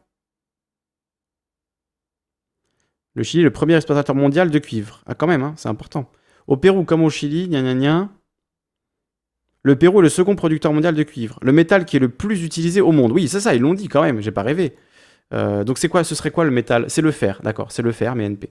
Euh, d'accord, très bien. Oui, ça paraît plus logique. Euh, mais peut-être que le, c'est le métal qui est le plus nécessaire à ce qu'on veut faire à l'avenir, aux nouvelles technologies aussi, etc. Peut-être qu'on peut se passer du fer, par contre, le cuivre, ça me paraît difficile de, se passer du cuivre de se passer euh, de voilà de, pour tout ce qui est conducteur, etc. Après, j'y connais rien, donc ça se trouve, je dis n'importe quoi. Euh, mais merci d'avoir corrigé Gitan Monkey, c'est ça qu'on aime. Voilà, l'interactivité, les gens qui viennent me corriger. N'hésitez pas d'ailleurs à venir dans le Discord pour me corriger si je dis n'importe quoi, je vous remets le lien. Euh, c'est le but de cette émission, c'est le but de ce concept. Pour tous ceux qui me disent dans les commentaires, après avoir regardé 3 secondes de vidéo, oui, tu ne fais que des monologues, tu es contre l'échange et la discussion, alors que je ne fais que de la discussion et que de l'échange. C'est incroyable, c'est incroyable, j'adore. J'adore. Au moins, je sais que voilà, la personne n'a pas regardé ce que je fais quand elle dit quelque chose comme ça. Donc euh, voilà, je vous remets le lien pour intervenir en direct. N'hésitez pas, vous cliquez, vous rentrez, vous venez, vous parlez. Et on a Melvise. Salut Melvise. Melvise, est-ce que tu es là? Est-ce que tu m'entends? On t'entend avec un immense souffle, mais on t'entend. Ah, alors attends, je vais aller régler. Ouais, on t'entendait pas de ouf, mais on t'entendait hein, quand même. Hein. T'hallucines, l'acier c'est encore un marché de ouf pour l'industrie mondialement. Ne pas croire Kali ni ceux qui le contredisent. Voilà, ne croire personne. Ne croyez personne sur parole. Renseignez-vous, informez-vous. Si quelque chose vous, vous fait tiquer, ben, renseignez-vous en fait. Il euh, n'y a rien de pire que de répéter quelque chose qu'on a à peu près à moitié compris et de du coup dire des, dire des conneries quoi. Donc euh, essayez de voilà, essayez de faire attention. Moi, j'essaie de faire attention, même si, évidemment, ça m'arrive de dire des conneries. Bien sûr, ça arrive à tout le monde. Hein. Donc, Melvise. Il est, il est le souffle, c'est trop. J'ai trop de dB ou il faut que j'en enlève? En fait, ta voix est faible et il y a un souffle derrière, mais bon, on va faire avec. D'accord. Alors, euh, je ne vais pas rester très très longtemps. J'interviens assez rarement, comme tu le vois, parce que je ne suis pas cultivé comme tous ceux qui, qui parlent habituellement. Et comme ils sont pas là aujourd'hui, je profite un petit peu au début parce que souvent je. Ah oui, ils font quoi? Ils regardent le foot? Ah, je sais pas ce qu'ils font. Mm. Euh, alors, je t'avais proposé l'autre fois, euh, enfin, j'avais suggéré l'idée de, de, faire une, un visionnage, comme tu le fais de temps en temps, d'une vidéo. Et j'aurais trouvé intéressant de regarder une vidéo de Mélenchon jusqu'à la minute 25 d'une vidéo qui le rendez-vous de la semaine 137 parce qu'il se met un petit peu en colère. ouais. Et, euh, il parle de l'Amérique latine? Euh, Je sais plus exactement, mais je crois. Je crois qu'il est. est-ce que tu peux m'envoyer un lien? Parce que je, vais. tu as envoyé un lien quelque part? hein. Pas maintenant parce ah si, on peut regarder maintenant. Tu fasses 25 euh, minutes euh, de commentaires comme tu le fais d'habitude pour dire tiens là c'est intéressant puis ah, ouais d'accord. enfin moi une analyse un petit peu à, l'écoute. Et, je suis révolté de qu'on soit si peu à aller voter parce que euh, nos ancêtres ont voulu le droit de vote. Euh, bon on se fait manipuler oui mais on se fait tellement manipuler qu'on a intégré que voter ne sert à rien bah, si on croit ça, oui, ça sert à rien. Si on va massivement voter, on, retourne la situation en, une journée. Euh, sauf que bon, bah, il faut que les gens intègrent ce truc-là et l'essayent. Plutôt que de se dire je vais pas voter ou je vais voter blanc, je vais voter un truc qui n'est pas habituel. Quoi, euh, et de notre côté. Quoi. Donc euh, voilà. Et je ne sais pas comment ça se fait que j'entends beaucoup de, sur beaucoup de lives des gens qui disent ouais voter ça sert à rien, c'est pas le vote qui est intéressant. Oui, mais on est bloqué pour l'instant là-dedans et on va pas pouvoir euh, sortir un, un samedi, euh, faire euh, une Oui. manif et ça sera changé le soir. Ouais, parce qu'après, c'est vrai, c'est vrai que ça sert à rien ou à pas grand chose. Je peux entendre l'argument qui dit, voilà, c'est comme jouer au loto, c'est genre, euh, c'est un peu, c'est un peu pisser dans un violon, mais ça ne coûte rien aussi, en fait. Ça coûte euh, de prendre 10 minutes dans ton dimanche pour aller voter. Bon, tu vois, tu as forcément un bureau de vote pas très loin de chez toi. Euh, c'est voilà, organisé comme ça. Ça va te prendre, allez, au maximum 30 minutes dans ton dimanche. Tu vois, c'est un truc qui te coûte tellement peu et ça peut avoir quand même des conséquences. Faut pas dire que ça sert à rien. Mais j'en- j'entends, hein, moi j'ai été, abstentionniste pendant très longtemps, donc je- j'entends parfaitement les arguments des abstentionnistes. Et, euh, et évidemment que c'est une mascarade ces élections, que 99 fois sur 100, on se fait complètement plumer et on se fait complètement avoir, évidemment. Mais pour moi, c'est pas un argument en fait pour dire ben ne tentons pas le coup, vu que ça coûte rien. Tu vois, c'est pas comme si voter ça te demandait euh, de dépenser des centaines d'euros, de, de tu vois te déplacer sur des milliers de kilomètres ou de faire des choses incroyables. C'est un truc, c'est très simple à faire. Donc dans un truc utilitariste, se dire comme voilà, comme tu dis, on n'a que ça. Donc allez foutre le bulletin dans l'urne pour essayer de faire passer ses idées. Ça coûte rien, ça peut marcher, euh, faut le tenter quoi. Voilà. Si on y va massivement, quoi, euh, euh, il suffit d'une journée, il suffit, toi, il suffit d'eux, il n'y a qu'un faucon, enfin, tu vois, le, le truc. euh, et pourtant, c'est, et pourtant, c'est vrai. Et euh, c'est, c'est la, c'est la- les médias qui ont fait passer cette idée-là. Est-ce que les gens de droite pensent la même chose que voter, ça sert à rien Eux, ils y vont? Ils se posent, Ouais. ils se posent pas ces questions-là. euh, Ouais, c'est sûr. Ah, Les vieux, les vieux de droite, eux, ils y vont à chaque élection. hein. Ah ouais, ils savent que s'ils y vont pas, c'est perdu, quoi. Y aller, c'est pas forcément gagner, mais ne pas y aller, c'est forcément perdre. C'est bien résumé. Euh, C'est bien résumé. Voilà. Et euh, bon, on en reparlera plus tard, parce que là, on parlait plus de, de l'Amérique latine. Mais euh, 137, le rendez-vous de la semaine, c'est intéressant. Ils sont toujours très intéressants, ces, ces trucs, je les suis souvent. Et puis, pour parler de, de l'Amérique du Sud, euh, mon frère a reçu une, euh, une fille au père il y a 3-4 ans, qui venait du Chili, je crois. Du Pérou, je sais plus. je ne l'ai pas vu beaucoup. Mais quand elle est arrivée, euh, elle avait cassé son iPhone en sortant de l'avion. Puis elle s'est dit, bon, je vais aller en acheter un autre. Puis quand mon frère lui a dit le prix, elle, elle a dit non. Là-bas, ça leur coûtait 150 ou 200 euros à peu près. Quoi. Donc quand elle a vu qu'ici, c'était quatre fois plus euh, à l'époque. Mm. Euh, bref. Et non, il- voilà, je, me, je resterai là-dessus. Il faut absolument que tous les gens de notre côté aillent voter euh, et oublient leur. euh, enfin, il faut qu'ils aillent, il faut absolument y aller. Là, regarde, on ne parle pas des, des- des élections qu'il y a la semaine prochaine. Pareil, hein, moi je ne suis pas un fervent. Merci beaucoup, vote. Crax. J'ai- J'ai toujours. Merci pour ton don. Sauf la dernière, euh, aux, aux dernières présidentielles, au deuxième tour, je ne suis pas allé. Je regrette un peu, j'aurais dû aller voter blanc. Au prochain coup, je ferai si c'est nécessaire. Ouais, moi, je t'avoue que je regrette d'avoir voté Mélenchon au premier tour. Ah je bon me dis, euh, ouais, bah, j'ai pas voté en fait, donc euh, je me dis, j'aurais. Il lui manquait peu de voix, tu vois, si on avait été euh, un peu les. Je sais pas Ah. combien de voix, il manquait 600 000 voix, tu vois, je me dis, si on avait été 600 000 à se dire, allez, je vais voter. Moi, j'étais même pas inscrit- sur les listes, hein, pour tout te dire à l'époque, en 2017, donc. Ouais, ouais, donc là maintenant il faut que tu, que tu crées une nouvelle émission jusqu'à jusqu'aux élections, une fois par semaine, le rendez-vous du changement. Hop, tac. Et puis, Pour pousser les gens à voter, non, j'irai pas jusque-là non plus. Hein. Pas pousser. Si, si, puisqu'il faut vraiment que ça change, quoi. Moi j'ai pas envie que ça change pour mes arrière-petits-enfants, quoi. C'est c'est Mm. maintenant qu'il faut qu'on qu'on a- qu'on démarre le truc. Ensuite, euh, bon, Mélenchon, euh, j'apprécie le, le programme, je trouve que c'est intéressant, je suis pas euh, en admiration devant lui, mais je trouve intéressant. tu vois. Et, et- et je suis un peu embêté de dire ça aussi, parce que tu vois, on est obligé de presque de s'excuser de trouver quelque chose de bien. ou- Ouais. Parce que l'ambiance, est- elle est dans, dans cet ordre-là. Euh, ma famille vote plutôt à gauche, euh, euh, plutôt, parce que je ne suis pas tout à fait sûr de, de toujours tout. Puis je vois que certaines personnes de ma famille, quand je leur dis, faites, allez-y pour Mélenchon, pour, pour donner des voix, quoi. Je dis, ouais, mais tu te rends compte, la République, c'est moi. Oh, qu'est-ce que c'est grave. Oui, c'est ça le problème. oui. Et, mais pourquoi les gens ont ça dans la tête, quoi? Pourquoi on, on est, euh, je sais pas comment dire, dénaturé On n'est pas cohérent avec nous-mêmes, quoi. Donc il faut. Écoute, je, je ferai pas un format chaque semaine pour pousser les gens à voter. Par contre, euh, on aura des débats autour de la présidentielle, c'est certain. Salut camarade Alexandre. C'est sûr et certain. On va faire que parler de la présidentielle pendant un an. Donc euh, moi voilà, je présenterai ce point de vue-là. C'est, j'ai évolué sur la question. Toi, Melvis, je crois que tu m'écoutes depuis longtemps et quand j'étais à l'époque à la radio, euh, je, voilà, j'étais très très abstentionniste et je, je disais, euh, voilà, mon, discours c'était, euh, en gros, c'est une immense blague, c'est du théâtre ces élections, ça ne nous représente pas, je me sens pas représenté par ces gens, je n'ai pas envie d'accorder de l'importance à une mascarade. Donc ça c'était un peu une position de principe et sur le principe, ben, je suis toujours d'accord avec ça.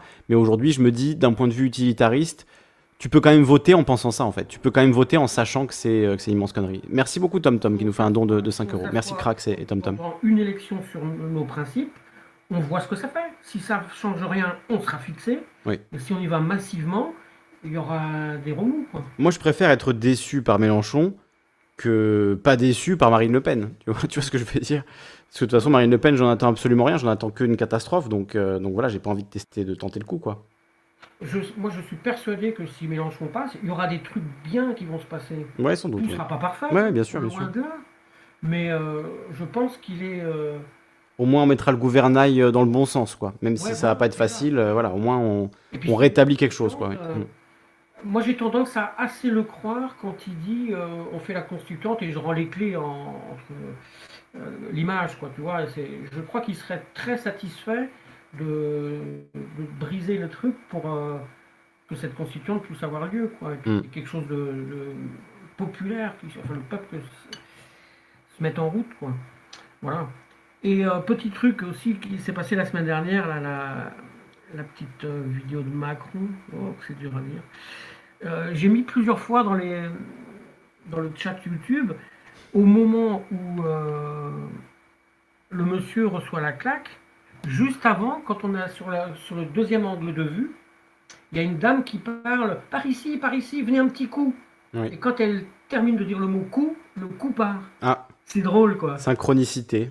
Oui, oui, oui, c'est ça. C'est-à-dire que quand je l'ai marqué, c'est difficile dans un message, on pourrait croire que c'est du complotiste en disant il y a quelqu'un qui a dit coup, paf, le coup est parti. Mm, ouais, bon, bon. C'est la, la dame, elle a dit euh, Viens- venez par ici un petit coup, et puis paf. un petit coup. ouais.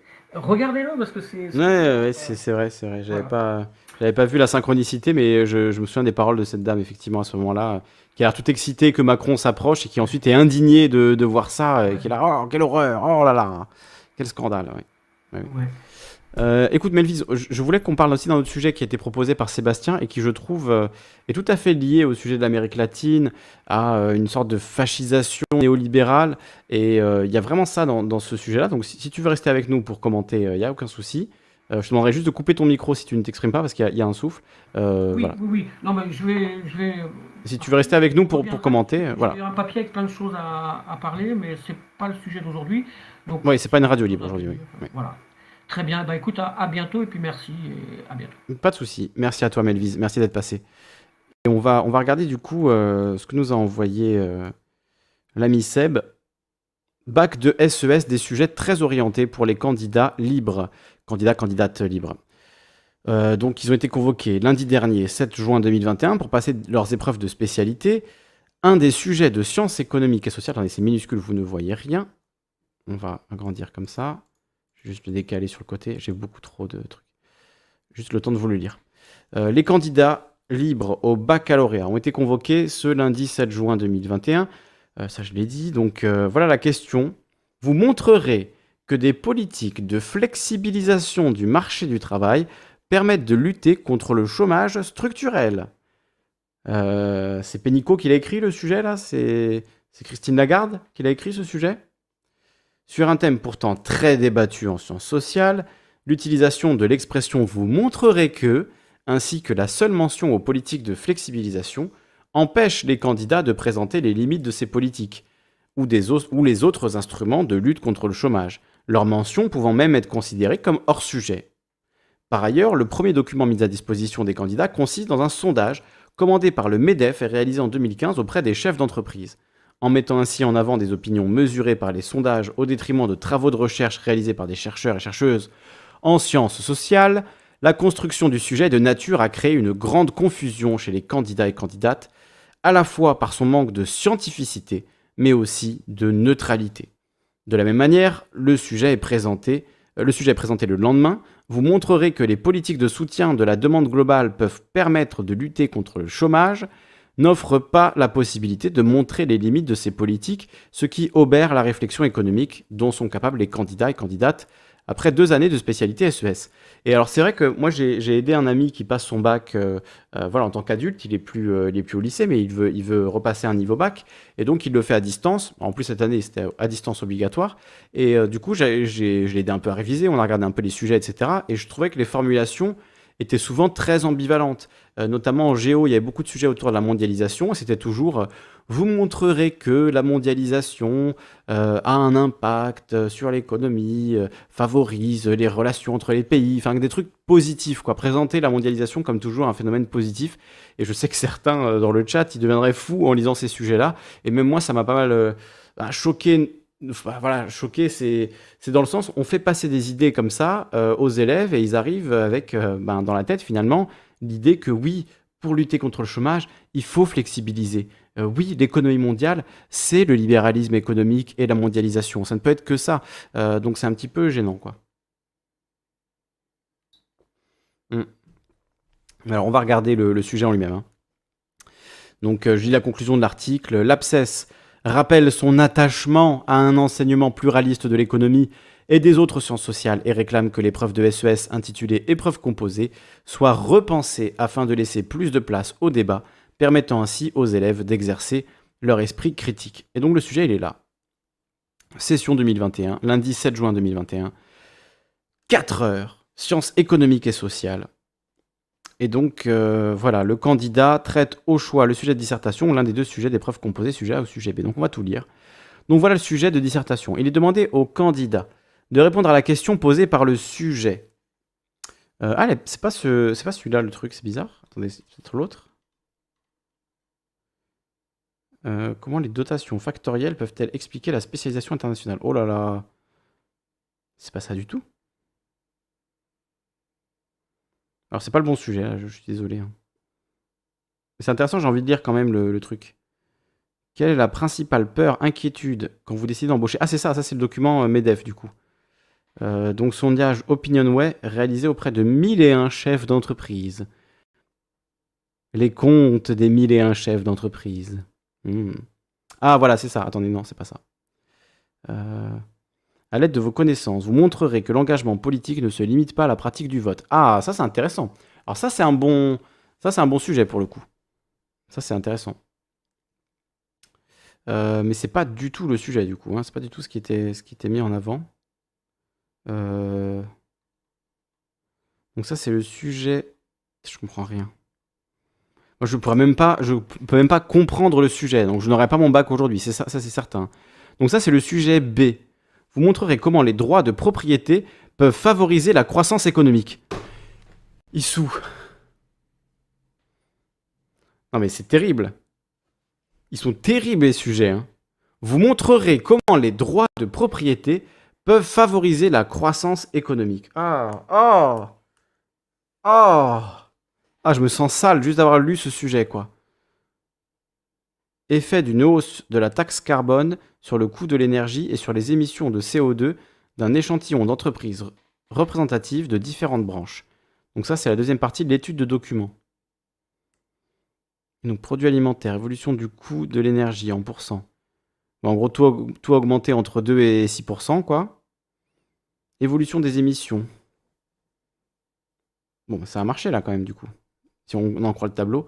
Donc la question c'est, à l'aide des données du document, vous comparerez l'impact qu'aurait une hausse de la taxe carbone sur le coût de l'énergie et sur les émissions de CO2 des entreprises de la branche boisson et des entreprises de la branche matière plastique. Oh là là, quel ennui, quel ennui.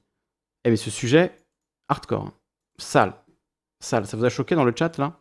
J'en connais qui doivent sauter sur leur chaise. Ah ouais non, c'est c'est hard. Hein. Je voyais Claire que tu disais que c'était un bon sujet pour Canal Concorde. Ben, régalez-vous. Hein. Là, c'est vrai qu'il y, a de quoi faire. Vous invitez des profs de sociaux, ben, par exemple euh, les collègues de France Insoumise, de, oh là là, de banlieue insoumise, euh, qui, qui, je crois, sont profs d'SES et d'histoire. Donc, ça peut être intéressant de les questionner sur qu'est-ce qu'ils pensent de la formulation de ces sujets.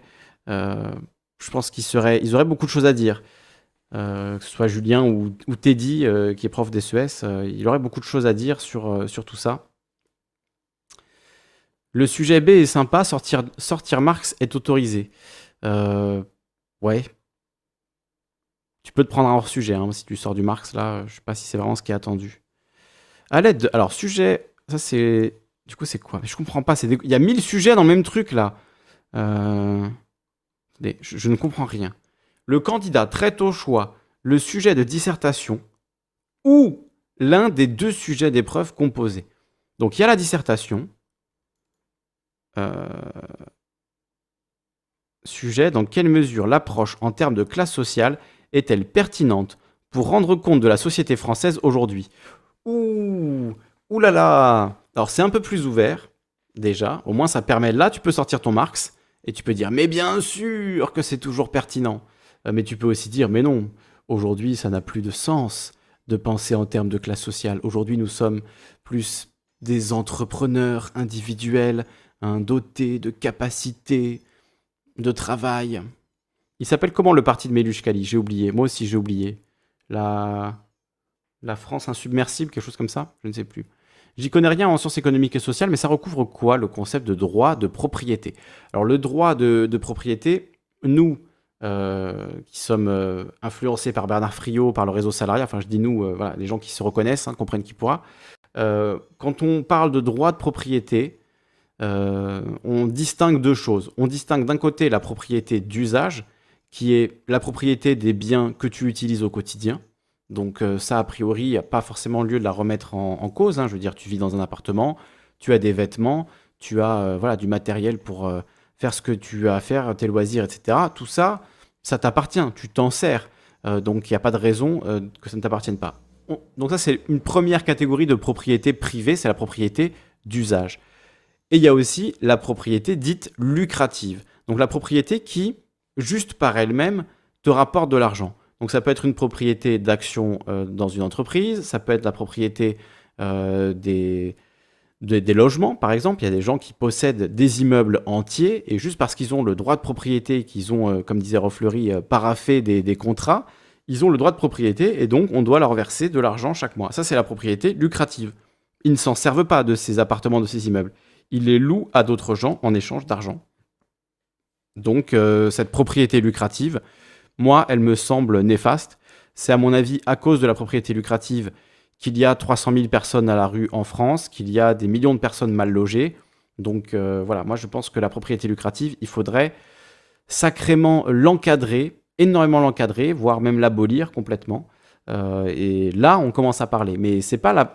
Moi, j'aime pas trop l'expression juste la propriété privée, euh, comme si c'était qu'une seule chose et que finalement détenir 12 euh, immeubles dans le 8e arrondissement de Paris qui génèrent des centaines de milliers d'euros par an, voire des millions d'euros par an, et posséder un frigo dans lequel on met sa nourriture, c'était la même chose en fait. C'est, voilà, pour moi, c'est pas la même réalité du tout de comparer quelqu'un qui peut s'enrichir sans travailler juste parce qu'il est propriétaire et avec quelqu'un qui ben, est propriétaire de, choses oui, dont il se sert au quotidien. Donc ça me paraît euh, complètement absurde de vouloir lui enlever euh, les biens euh, d'usage qu'il a, qu'il a au quotidien. Donc, donc voilà. Clemsier Beaumont qui nous dit Salut, enfin je tombe sur le direct. Eh bien, sois le bienvenu. On est en direct tous les lundis à 21h si vous voulez être sûr de capter l'émission en direct au moins une fois par semaine. On est en direct tous les lundis à 21h tous les jeudis également euh, de 18 à 20h avec Diamond pour le couvre-feu. Et après, le reste du temps, c'est des lives un petit peu euh, aléatoires selon ma disponibilité, selon euh, les idées de sujets, selon mes envies, selon voilà, beaucoup de choses. Par contre, il y a deux horaires fixes, c'est le lundi à 21h et le jeudi de 18 à 20h. Et j'hésite, je me dis, est-ce qu'il ne faudrait pas à terme que je fasse une quotidienne à heure fixe, une à deux heures tous les jours à 17h par exemple, voilà, de, 17 à 19h, quelque chose comme ça. Est-ce que ça vous paraîtrait quelque chose d'intéressant, de pertinent? En gardant quand même le lundi à 21h, mais tous les autres jours, de faire un truc euh, à heure fixe euh, chaque jour. C'est une idée que je, que je travaille en ce moment. Donc, euh, une question que je me pose plutôt. Formulons-le comme ça. Ensuite, qu'est-ce qu'il nous dit là? Tellement pris par le live que je ne vous ai pas salué. Salut tout le monde, salut Lisande, salut Jojo Lafreux. J'ai vu que tu avais retweeté, tu m'as aidé en, retweetant le, le, truc de Taranis. Je t'en remercie profondément Jojo. Et abonnez-vous à la chaîne de Jojo, euh, très bonne chaîne. Donc on va regarder les documents qui sont proposés pour répondre à cette question. Dans quelle mesure l'approche en termes de classe sociale est-elle pertinente pour rendre compte de la société française aujourd'hui? Document numéro 1. Par des revenus des 1% les plus hauts. Attends. part des revenus des 1% ayant les plus hauts revenus en France. Je suis pas sûr de comprendre. Je suis bête ou quoi? Part des revenus des 1% ayant les plus hauts revenus en France. Euh, mais part de quoi du coup? Part dans la totalité des revenus? Distribution du revenu national avant impôt et avant taxes et transferts, à l'exception des retraites et allocations chômage parmi les adultes. Donc on nous dit que depuis 1900, eh bien, euh, le taux, donc la part des revenus des 1% ayant les plus hauts revenus en France, elle est passée de 22% euh, en 1900 à euh, quoi On est un petit peu au-dessus de 10%, on doit être à allez, 10,5, 11% euh, dans les années 2010. Donc là, on est censé comprendre, ah ben, incroyable, dis donc, la France est beaucoup moins inégalitaire qu'au début du XXe siècle. Comme c'est bizarre, c'est étonnant, dis donc. Sauf que, bon, ça ne prend pas en compte euh, la fraude fiscale, les paradis fiscaux, ça ne prend pas en compte euh, euh, les impôts aussi, évidemment, ça, joue aussi hein, dans la question, parce que là, c'est la distribution du revenu national avant impôt. Donc voilà, et, et, cette part des 1%, elle concerne qui également? Du coup, si je suis dans les 2% les plus riches, voilà, je suis dans le deuxième décile, on va dire, du coup, je ne compte pas, et ma part ma part de richesse euh, est considérée comme appartenant au peuple. Euh, c'est voilà, est-ce que ça a vraiment du sens de regarder comme ça euh, ça, ne, tient pas compte des revenus du patrimoine, c'est tout pourri, nous dit Général Pangolin. alors je, ne suis pas sûr hein, de ça, je suis pas sûr. Source d'après Bertrand Garbinti et Jonathan Goupy-Lebret. Inégalité et revenus de richesse, inégalité de revenus et de richesse en France. Évolution et lien sur longue période. Ça date de 2019. voilà, bon, alors, classe sociale subjective en pourcent. Donc c'est euh, un sondage TNS Sofres qui date de 2016, l'état de l'opinion. Et donc la question c'est, avez-vous le sentiment d'appartenir à une classe sociale? Et si oui, laquelle? Et donc voilà les classes sociales qui proposent. Euh, donc oui, donc on peut répondre oui, dont les gens qui répondent la bourgeoisie, les gens qui répondent les classes dirigeantes, ça c'est 0%. Euh, donc, des gens qui répondent qui, qui, se sentent appartenir au cadre, des gens qui se sentent appartenir à la classe moyenne, ça c'est le plus, le plus gros pourcentage, très intéressant. Euh, qui se disent appartenir à la classe ouvrière. On voit qu'en 66, il y avait 23% des sondés qui se disaient appartenir à la classe ouvrière, qui se ressentaient comme appartenant à la classe ouvrière. En 2015, ils sont 6%. Waouh. Peut-être que le problème, c'est qu'en France, on dit classe ouvrière et pas classe travailleuse. Très fondamentalement. Hein. Quand on entend classe ouvrière, on se dit, ouvrier, quoi. Le mec qui a une pioche, qui fait des trous, qui met du béton, qui coule du béton, qui porte des énormes, euh, des énormes carrelages, des dalles, en, voilà, je sais pas, enfin des, des trucs physiques. Ouvrier, quoi. À l'usine, qui usine des pièces toute la journée. Euh, si on disait classe travailleuse, ben, classe travailleuse, euh, si tu es serveuse dans un restaurant, euh, si tu es livreur à vélo, euh, si tu es prof, euh, si tu es infirmière, tu te sens appartenir à la classe travailleuse. Donc là, en l'occurrence, des gens qui se sentent appartenir aux classes, à, la classe donc des travailleurs et des salariés, il y a moins de 3%. 3% en 66, 3% en 2015, ça descend encore moins dans les, les autres années. Voilà. Et, et qui se sentent appartenir à la classe des paysans et agriculteurs, en 2015, il y en a zéro. Quel est le sens de ce sondage hein? C'est vraiment euh, absurde. Donc ce qu'on voit, c'est que le plus gros pourcentage en 2010-2015, c'est 38%. C'est des gens qui se sentent appartenir à la classe moyenne. Euh, et c'est quoi la classe moyenne? Qu'est-ce que ça veut dire vraiment classe moyenne?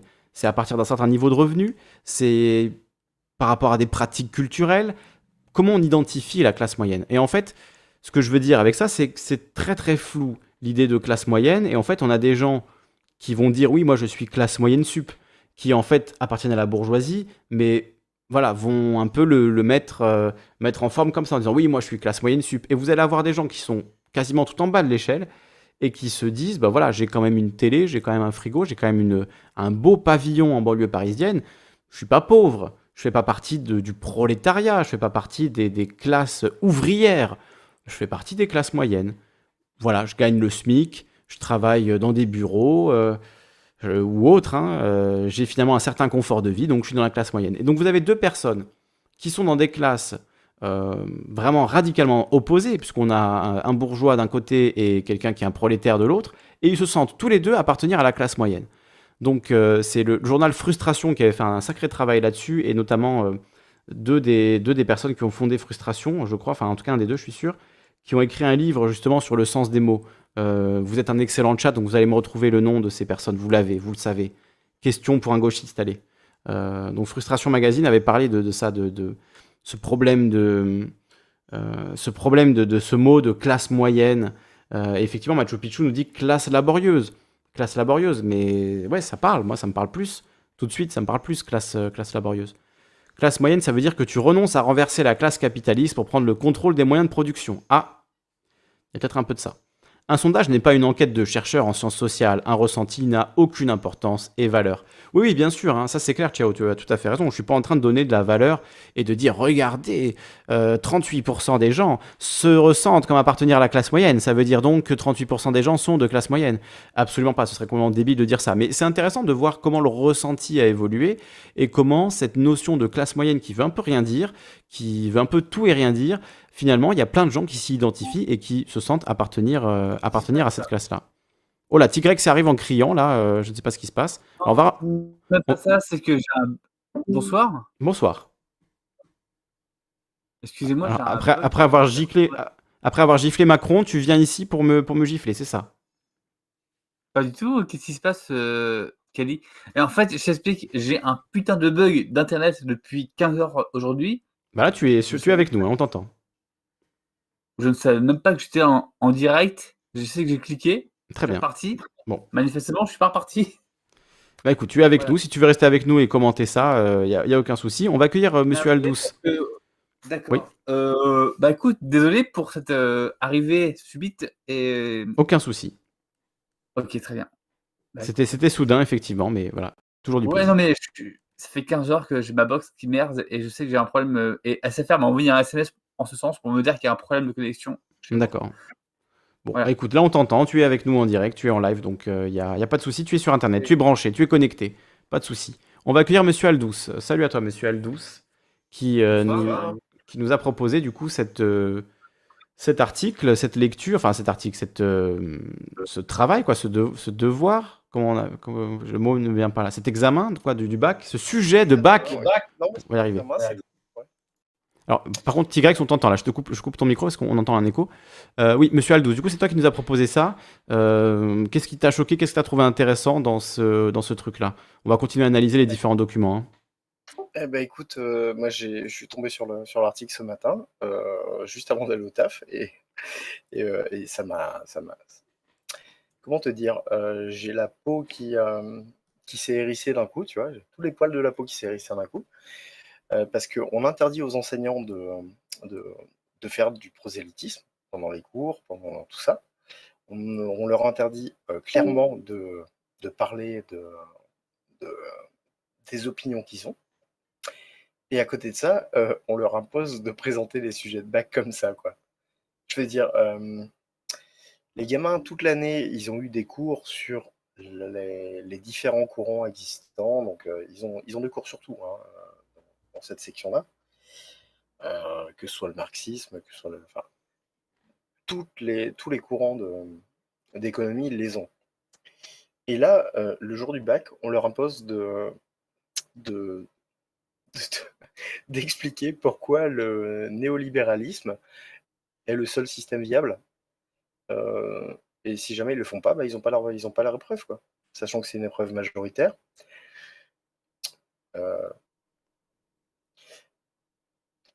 J'ai l'habitude de m'irriter pour rien, j'avoue. Mais là, quand même, sérieusement, quand tu regardes la totalité des documents fournis, quand tu regardes que le, quand tu vois que tous les documents sur lesquels ils doivent s'appuyer pour l'épreuve principale, hein, celle dont je te parlais au début, c'est euh, un- Donc, c'est l'épreuve qui a pour sujet À l'aide de vos connaissances et du dossier documentaire, vous montrerez que les politiques de flexibilisation du marché du travail permettent de lutter contre le chômage structurel. Voilà. Et euh, donc, euh, le- le- les documents en question, c'est un sondage commandé par le, par le MEDEF, euh, un institut de sondage assez, assez reconnu pour être. euh, enfin, voilà, en gros, c'est des instituts de sondage qui, sont, qui appartiennent à des, à des milliardaires, hein, comme les médias, et, et dans lesquels on interroge uniquement les chefs de grandes entreprises. Hmm. Et là, Donc la question posée au chef d'entreprise, c'est quelle est la principale peur, inquiétude ou difficulté lorsque vous envisagez d'embaucher? Première réponse, le coût du travail. Oh, ça coûte trop cher le travail. Ça coûte de trop cher de gagner de l'argent. Imagine, il faut, il faut payer les gens pour qu'ils travaillent. Tu te rends compte, c'est quand même ce concept est quand même. euh, Il n'y avait pas un autre truc avant l'esclavage, je crois que ça s'appelait. C'était plus pratique quand même ça. hein. Ah ouais. Voilà, les gens ils travaillaient et puis ils travaillaient, voilà. Il n'y avait pas de coût du travail. Donc on voit que là, effectivement, euh, on peut dire, moi c'est comme ça que j'aurais analysé si je devais euh, passer l'épreuve, j'aurais sans doute eu zéro, mais j'aurais dit, bah, on voit que la principale inquiétude des patrons, c'est qu'en fait, il n'y a plus l'esclavage. C'est ça vraiment qui les dérange le plus. C'est que le travail, ça coûte de l'argent. C'est qu'il faut rémunérer les gens en échange de leur temps et de leur sueur. C'est terrible, hein. c'est vraiment... euh, À quand le, à quand le, le retour de l'esclavage, quoi C'est invraisemblable. c'est- Je veux dire, tu tu demandes pas ça à des, à des gens qui sont censés euh, travailler dans, les- dans, dans les sciences économiques derrière. Quoi. Hmm. Tu demandes pas. euh, je veux dire, c'est quand même des, des- des jeunes qui ont intégré une bonne partie des, euh, des différents courants économiques parce qu'ils ont eu des cours avec des enseignants qui sont, euh, bah, qui sont de, de, de tous bords, mais qui ont, qui ont fait l'effort, tu vois, de mettre de côté leur, euh, leurs idées propres, parce que c'est une obligation, hein, sinon ils perdent le boulot, Euh, et de, de parler de toutes les, toutes les voies possibles. Et derrière ça, tu as un sujet de bac qui t'impose, mais qui t'impose si tu veux avoir ton, ton, ton option. Euh, Oui, être De dire oui, le FMI avait raison, C'est ça. la flexibilisation a aidé la France, la preuve, nous sommes tellement heureux et si peu précarisés. Tout va bien, car le coût du travail a été amoindri. Et maintenant, en France, on peut être payé comme des Chinois et des gens du Bangladesh, parce que grâce au MEDEF, enfin, le coût du travail n'est plus un problème. Voilà, c'est ça qu'il voudrait que, c'est ça qu'il faut dire, quoi. Le pire là-dedans, c'est que tu n'auras pas de prof ce soir pour en parler, parce qu'ils n'ont pas le droit de le faire. Oui. Si- enfin, ils ont, pas, ils ont le droit de le faire si jamais. Après, vous pouvez, vous pouvez dire que vous êtes chauffeur routier et venir nous en parler. hein. Oui, voilà. Ouais, ouais. Vous êtes chauffeur routier, euh, voilà, Non, mais, c'est, euh, mais moi, ça me, ça me paraît hallucinant, quoi. dans le sud-est. Que, que ça, que ça qu'on Salut, en arrive là, qu'on en arrive là au, au fait de d'imposer à des gamins de passer leur diplôme avec euh, uniquement pour seule option d'être d'accord avec le avec le truc qui nous envoie dans le mur. Mais il y a Donc, j- j'aimerais bien qu'on lise la suite du sondage parce qu'il est intéressant quand même. euh, on va le lire pour tout le monde. Donc, première peur, inquiétude ou difficulté pour embaucher pour un patron, le coût du travail. Deuxième, le manque de visibilité économique pour son activité. Alors, je comprends même pas ce que c'est censé vouloir dire. hein. Le manque de visibilité économique. Ah oui, dans le sens, euh, ils ont peur parce qu'ils se disent peut-être que demain, euh, j'aurai pas, je gagnerai pas assez d'argent pour payer mes salariés correctement, donc euh, j'ai peur de, les embaucher parce qu'après, ben, évidemment, une fois que tu as embauché quelqu'un, tu dois le payer, c'est la base. Euh, même si c'est, hein, ça découle directement de la première inquiétude finalement, c'est de se dire ah le coût du travail, ça coûte trop cher, donc il me faut plus de visibilité économique. Bon ça à la limite ça peut se comprendre parce que c'est vrai que moi tu vois je, je pense que les petits patrons notamment, je leur en veux pas beaucoup parce qu'en fait j'aimerais pas du tout être à leur place. Je trouve que c'est une vie vraiment difficile et vraiment horrible d'avoir la responsabilité d'autres gens parce que le cadre capitaliste t'oblige toujours à faire de l'argent, à faire plus, à tout marchandiser, etc. Alors certains se mettent extrêmement bien, je ne les plains pas, mais il y en a aussi, euh, ça s'est vu, qui pensent être de la classe des patrons, des entrepreneurs, et qui sont en réalité des prolétaires. C'est juste que c'est des prolétaires qui travaillent pour eux-mêmes. Euh, c'est ça la seule différence. Et pour certains, c'est très très dur. Et je veux pas rentrer dans le cliché de tous les patrons euh, sont des ordures, etc. Parce que c'est pas le cas, tout simplement. Il y a plein de gens qui ont monté des entreprises. Parce que juste, c'est c'est la méta actuelle, en fait. Aujourd'hui, si tu veux devenir riche, euh, si tu veux avoir une chance d'améliorer ta situation, on te dit crée une entreprise, crée ton activité. C'est le seul moyen de. Enfin, c'est la méta. C'est comme ça qu'on nous dit euh, de vivre nos vies. C'est comme ça qu'on doit faire pour euh, espérer monter dans cette société. Donc, c'est normal que plein de gens le, fassent. Et tous ces gens ne sont pas tous des ordures qui ont à cœur uniquement de gagner énormément d'argent, etc. Malheureusement, ceux qui montent au sommet de ce jeu-là, c'est ceux qui sont des ordures et qui veulent gagner énormément d'argent. Mais, euh, en soi, le- l'idée euh, de voilà d'un petit patron qui travaille tout seul dans son entreprise, qui euh, s'arrache les cheveux parce qu'il sait pas comment il va rentabiliser ce qu'il fait, comment il va pouvoir se payer, etc. C'est pas une situation enviable en fait. On devrait arrêter avec ça. On devrait euh, fonctionner en scope, on devrait fonctionner en collectivité, avec des subventions, avec de la démocratie au sein de l'entreprise. Tout l'inverse de ce sondage en fait, quoi, puisque je vais lire les autres raisons. hein. Donc, autre problème pour les patrons, les difficultés liées à la rupture d'un contrat, coût, crainte d'un contentieux prud'homal. Donc, euh, l'idée qu'on ne peut pas virer les gens comme on veut. Il y a des règles, on ne peut pas virer les gens pour n'importe quelle raison. Donc, euh, ça, c'est une peur pour les patrons aussi. Il faut payer les gens, on ne peut pas les jeter comme des vieilles chaussettes. Euh, voilà, c'est effectivement des choses qui existent et que les patrons regrettent. Alors, la rigidité des contrats, pareil, hein, oui, il y a des règles, il y a des règles à respecter, évidemment. Autre grosse raison, la difficulté à trouver les bonnes compétences. Euh, donc ça, c'est moins de 15% des patrons qui, pensent ça. Euh, autre raison quand même significative, moins de 10%, l'instabilité réglementaire, fiscale et sociale.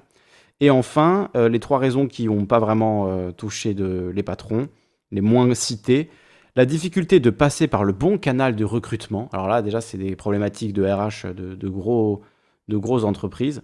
Euh, la difficulté de valoriser votre offre de recrutement par rapport à un grand groupe, ça aussi, pas grand monde a répondu ça, et pas grand monde a répondu non plus aucune, aucune de ces raisons.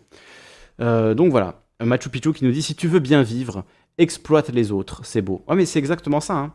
C'est soit, euh, en fait, on te dit, tu vois, quand tu, quand tu es chômeur, etc., ou chômeuse, on te dit il faut apprendre à se vendre. En fait, soit tu te vends, soit tu achètes. C'est ça. Soit tu as les moyens d'acheter les autres, soit tu es obligé de te vendre. En gros, c'est ça notre système. Donc, euh, donc oui, c'est dégueulasse. Évidemment que ça fout la gerbe. C'est évident. Donc voilà le, sujet, le petit sujet des SES qui passe bien et qui finalement dit euh, oui, euh, il n'y a pas de problème euh, de. Le problème, c'est pas le libéralisme, évidemment. Le problème, c'est que c'est pas assez flexible. Hein il y a trop de rigidité. Ah, Mais non, mais c'est mieux que ça. Ils te disent carrément que la solution, c'est la solution à tous les problèmes, c'est le libéralisme. Oui. C'est, c'est- Mais oui, mais oui, c'est ça, c'est l'inverse. C'est strictement l'inverse. Donc, euh, ouais. Bah, merci d'avoir soumis ça à nos. Alors, attendez, quelqu'un qui a un écho là, s'il vous plaît, coupez votre retour. Ah bah c'est toi, monsieur Aldous, je crois. Il y a Marie de Poitiers qui nous rejoint. Et Matmat qui nous fait un don de 15 euros. Merci, merci, très généreux à toi. Il nous dit contenu d'utilité publique. Merci. Bah, écoute, j'espère que ça sera reconnu un jour en tant que tel. En attendant, euh, merci beaucoup pour ce don qui, qui m'aide à continuer. C'est un immense plaisir, Matmat, de ton soutien euh, moult fois répété. Je t'en remercie profondément. Salut à Marie de Poitiers qui nous rejoint. Bienvenue. Salut! Salut à toi. bien, ça va? On t'entend. Oui, alors j'arrive juste et euh, c'est vrai que j'avais envie euh, de réagir par rapport à ce que disait Sébastien et ce que tu disais sur toi en suivant, que j'ai trouvé euh, très très juste. Parce que comme tu le sais, euh, j'accompagne des dirigeants d'entreprise depuis une vingtaine d'années Mhm. et j'ai sélectionné mes clients en fonction de mon idéal politique, donc forcément pas franchement capitaliste. Mais quand je me suis auto-formée, parce que j'ai refusé l'école de commerce, je voulais pas payer pour m'entendre dire que j'étais l'élite, je voulais apprendre à travailler. Moi, je me suis toujours vue comme une ouvrière, en fait, et j'en suis très fière. J'ai des techniques, j'ai des outils. Je travaille avec des artisans, des artisans de différents types de métiers, tu vois? Mhm. Et euh, ça va, évidemment, du comptable euh, jusque euh, aux, aux gens qui, qui collaborent, qui viennent faire des heures de ménage, tu vois? Enfin, Mhm. vraiment un tronc extra, la totale. Et c'est vrai qu'il y a des patrons comme ça, et c'est ceux que je prends plaisir à aider, qui prennent en compte les autres, pas seulement leurs clients ou leurs fournisseurs, mais les gens avec lesquels ils font du business et leurs salariés. Et je te rejoins complètement. euh, une des raisons pour lesquelles j'ai fait ce métier-là, pour lesquelles j'ai choisi ce métier-là, c'est que je voulais pas avoir ce genre de responsabilité que de sortir les salaires, tu vois. Et quand j'étais dans ma période de formation en tant que salarié, il y a une entreprise que j'ai accompagnée en interne pour une liquidation et euh, je pouvais pas le dire, mais moi je la voyais la liquidation et il a fallu que j'évite euh, le recours, euh, la socialisation des pertes, quoi, tu vois, en gros, et que je sauve le, chef d'entreprise et ses salariés, tout le monde en même temps, tu vois. parce que ce système, il broie les gens. C'est pas une question, tu vois, de j'en parlais justement, heu, sur le Discord de Canal Concorde il y a pas longtemps. Tu vois, c'est, c'est une question de justesse, en fait. Ce monde-là, il est pas construit comme ça. L'économie, les entreprises, heu, la force de travail n'est pas traitée comme elle devrait l'être. Et en effet, tu des grands groupes qui s'en sortent, heu, sans trop de pots cassés, des petits où ça va pas et en général, tu as des gens qui sont broyés et il y en a beaucoup, c'est pas de leur faute, ils essaient de faire bien, quoi. Et c'est là-dessus, je pense qu'il faut se concentrer. C'est sur ceux qui font bien et essayer de se repérer entre nous et d'essayer de s'entraider pour que ça aille mieux, quoi. Ça peut paraître très fleur bleue, tu vois? Mais moi, c'est ma forme de militance. Moi, j'ai appris au contact des grands groupes comme des petits, très vite, en tant que salarié, des vraies techniques et après j'ai fait des des confirmations théoriques, on va dire, en allant, heu, voir ce que disait tel ou tel type de formation, puisque j'avais fait du droit au départ. Et heu, je trouve que c'est là-dessus qu'il faudrait s'axer. Donc j'espère que j'ai pas fait trop de tunnels. Ah non, pas du tout, au contraire. C'est intéressant d'avoir ton point de vue. d'apprendre les les outils, parce qu'il y a ils sont détournés en réalité, qu'il y a pas d'équité face à la qualité de conseils et de d'accompagnement, parce que c'est pas des conseils, c'est de l'accompagnement qu'il nous faut les uns les autres, parce qu'on apprend les uns des autres. Moi, c'est ce que j'aime dans tes émissions, quand les gens interviennent, j'apprends des trucs que je savais même pas que ça existait des fois. Et heu et c'est intéressant de cette rencontre que tu proposes dans ta enfin, je t'en ai déjà parlé, hein. Tu as une tu as une façon de de créer une une agora, c'est génial ton émission. Moi, je prends beaucoup de plaisir quand je viens. Donc heu, voilà, je voulais juste te dire merci. Moi, je trouve ça chouette ce que tu fais, C'est gentil, c'est très gentil, Marie. Merci Mais tu le beaucoup. sais, hein. Et tu Oui, sais je que sais, je mais ça fait toujours plaisir. Vilaine, hein. Non, non, mais je Donc heu, tu n'as que ce que tu mérites. Viens pas te plaindre. Je me plains pas, je Non, m'en mais plains pas du tout. Au contraire. Voilà, voilà. Donc je voulais juste te dire ça et et et je me tais, ça suffit. Si vous n'avez pas d'argent, vous pouvez faire des compliments aussi, je le je le prends très bien. Eh bien, tant mieux, c'est ce que j'ai qui a le plus de valeur, mes compliments, je crois. C'est ça, c'est je c'est vrai c'est vrai que ça a même Donc plus je de suis valeur. très fière que tu le reçoives réellement comme je l'envoie. Ça me fait très, très plaisir. Salut tout le monde. Merci beaucoup, merci Marie. Mais on va regarder la suite du document parce qu'il y a d'autres choses très intéressantes, notamment le document 1 qu'on n'a pas regardé. L'indice de la rigidité de la législation du travail et taux de chômage en 2018 dans les pays de l'OCDE. Rigidité, j'adore ce mot, hein.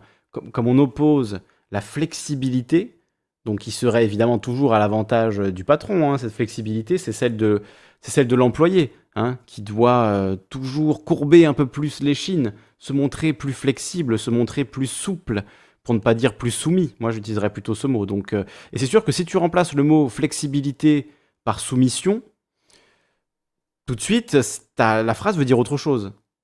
Ça, je trouve ça intéressant aussi, tu vois, dans le dans le truc.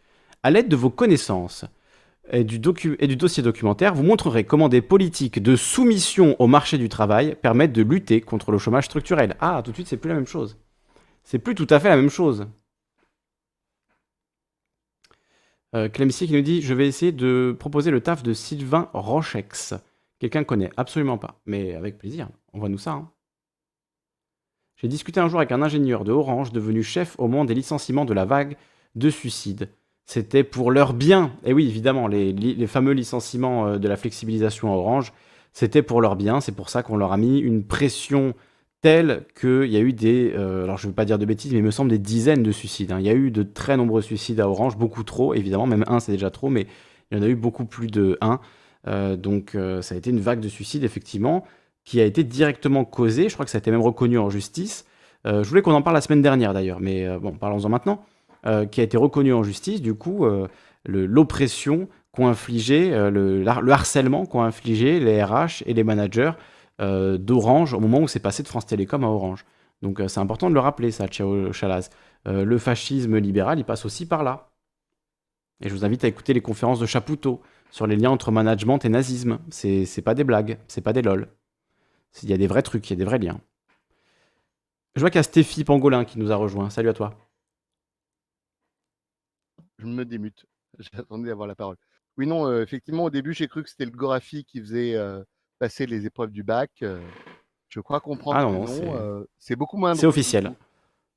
Non, non, c'est euh, c'est lourd, lourd, lourd, lourd. hein. Enfin, j'ai passé le bac B, euh, enfin économie, euh, Oh il y a 20 ans. euh, Ouais, c'était inimaginable. hein. C'est euh, ça va, ça va quand même très, très, très loin. hein. C'est, mais même d'un point de vue euh, factuel, euh, managérial, euh, il y a des questions notamment Alors, on va attendre juste deux minutes qu'on soit. sur Non, le. non, c'est moi, c'est moi, euh, c'était moi, Stéphie. D'accord. Voilà, Ouais, on, je t'entendais, moi. on est de retour à présent. Ouais. On est de retour. Du coup, j'étais en train de préciser que ce n'était pas. euh, Enfin, que c'était le général pangolin. Parce qu'il y a d'autres pangolins sur le chat. Je ne voudrais pas qu'on les confonde. Donc voilà, je t'appellerai pangolin, mais sachez que c'est c'est le général. hein. Là, on est en présence du d'un haut gradé parmi les pangolins. Euh, parce que je sais qu'il y a aussi Orangeux et d'autres euh, d'autres pangolins dans le, dans le chat. On se connaît tous. Hein, c'est, euh, Bien sûr, vous êtes. Oui, bah, je sais bien. moi, j'ai, euh, j'ai bugué sur les, les raisons de ne pas embaucher euh, parce que j'ai vu Hmm. l'amalgame euh, qui m'a sauté aux yeux de, euh, Salut, de, de la TPE, enfin de l'entreprise euh, individuelle. Enfin, même, c'est même plus de la TPE à ce, à ce niveau-là. Enfin, euh, quand euh, on parle de la difficulté liée à la rupture d'un contrat, effectivement, la, situa- en- la situation en France, c'est que euh, au niveau de plein de trucs, euh, en termes de droits des salariés, on est euh, dans la moyenne des pays euh, industriels, mais effectivement, sur la rupture d'un contrat, on a un droit plutôt protecteur du salarié. Et dans le cas des licenciements pour faute, effectivement, des fois, ça va assez loin. Mais la jurisprudence a évolué. Enfin, les prud'hommes ont évolué. C'est au-delà de la caricature. hein, moi, j'étais dans, dans des, des cas de rupture de contrat de travail où un cadre supérieur passait ses journées sur des, sur des films porno. Hmm. Il téléchargeait ça en local. Oh. Mon, mon frangin avait créé sa boîte. il avait une commerciale, effectivement, qui n'a jamais apporté de, de contrat, mais qui prélevait des contrats sur euh, euh, ce qu'il arrivait à obtenir. Donc, sur le contrat, effectivement, c'est un débat un peu compliqué en France. C'est l'argument que je peux, enfin, qui est compliqué en France, quoi. Qu'on peut. Le coût du travail, par contre, c'est de la blague. hein. C'est non, ça c'est le DRH qui a répondu. C'est le coût du travail en France. où, Oui, il y a des charges sociales relativement élevées. Ouais. Et Et puis, qu'est-ce que prouve travail, ce, qu'est-ce que prouve ce document, en fait, à part que les patrons sont, matri- sont matrixés par leurs propres arguments et qu'ils les répètent quand on leur pose la question, tu vois? Ça prouve juste ça, en fait. En soi, c'est pas parce que les patrons vont dire ça. quoi. Non, mais là, ils disent 1000, euh, euh, sur 1001 chefs d'entreprise. Donc, euh, Oui, mais euh, enfin, je suis conspi, mais je pense que dans ceux qui ont répondu le coût du travail, il y a beaucoup, beaucoup de, de direction des ressources humaines qui ont répondu. Et après, si c'est ça la préoccupation des RH, c'est que c'est la préoccupation du boss aussi. Ou de la boss. c'est la, ré- la réputation des actionnaires. Enfin, le- dans les grosses c'est les demandes, les demandes des actionnaires, oui. oui. Dans les grosses entreprises, Mm. effectivement, le manque de viabilité économique pour l'activité, c'est déterminant, vraiment, Mm. vraiment. Le- la rupture d'un contrat, ça joue dans les TPE parce que vraiment, c'est une question de trésorerie. C'est que à l'échelle d'une entreprise euh, unipersonnelle, tu te prends euh, tes, euh, tes un ou trois associés, euh, tu, euh, tu dois rompre un ton contrat de travail, ça peut mettre, euh, tu peux mettre la clé sous la porte. Le coût du travail, c'est des réactions de, de DRH, quoi. Enfin, ça en dit long sur le sujet du bac. euh, Ouais, moi, ce que, ce que j'aimerais bien voir, enfin, ça, ça m'évoque deux choses, euh, ce que, ce que tu dis. Ce que j'aimerais bien voir, c'est euh, une transparence des bilans comptables des entreprises. Pour voir vraiment, tu vois, comme ça on verrait euh, qui coûte vraiment à l'entreprise. Tu vois, le coût du travail, c'est une expression, mais qui est horrible. Je veux dire, le, le travail, c'est ce qui rapporte de l'argent. Donc, c'est pas ce qui coûte, c'est ce qui rapporte de l'argent à l'entreprise, aux actionnaires. C'est le travail. Donc, dire que, ah, c'est terrible, le coût du travail nous empêche d'embaucher, alors qu'en réalité, quand de la valeur est créée, eh ben, de- le, le travail se paye lui-même. Il n'y a pas de, euh, il n'y a pas de coût. Donc, Ouais. présenter ça comme finalement la responsabilité de l'employé de demander moins, tu vois, on en vient à ça au final. Demander moins d'argent parce que ça coûte trop cher, vous comprenez, de payer un SMIC avec les charges sociales, quelle lourdeur terrible pour euh, Amazon, tu vois, qui refuse, euh, enfin voilà, qui blanchit de l'argent, qui euh, défiscalise, pardon, de l'argent, qui fait de l'optimisation, etc. Euh, voilà, c'est ça, effectivement. Enfin, c'est euh, moi, je suis un, un vieux marxiste. euh, c'est le coût du travail ou c'est le coût du capital? C'est ça la vraie question. Voilà. c'est euh, effectivement quand tu vois le, le coût d'une entre, le- les comptes d'une entreprise, ça, on tient pas compte effectivement des charges. Amazon, typiquement, effectivement, Amazon déclare ses bénéfices euh, en Irlande. et euh, déclare ses charges, euh, déclare du déficit en France, mais c'est artificiel en fait. Et Mmh. c'est la nouvelle compta européenne. mais effectivement, hein, là, on, on parle d'économie comme si l'Europe n'existait pas dans les épreuves du bac. C'est bien, hein, mais, mais aujourd'hui, tu peux pas comprendre le monde de l'entreprise et de l'économie si euh, tu vois pas la concurrence qu'il peut y avoir entre euh, l'Irlande, la France euh, ou le Luxembourg. euh, de même que quand on parle d'emploi, on parle, on parle pas de la part de la masse salariale Mmh. dans la- les comptes de l'entreprise. Ouais, bah, ce serait intéressant. J'aimerais bien voir ça. ah, J'aimerais bien voir les, tu vois, les patrons qui se plaignent du coût du travail, combien eux sont payés, combien les actionnaires sont payés, combien ceux qui produisent la valeur sont payés à côté de, de ceux qui sont des simples rentiers, euh, les alors, actionnaires et les, patrons. Dans vois, les comptes de l'entreprise avant bénéfice et avant le salaire du patron, Mm. euh, la part du coût du travail dans les investissements, enfin dans le matériel, les licences, etc.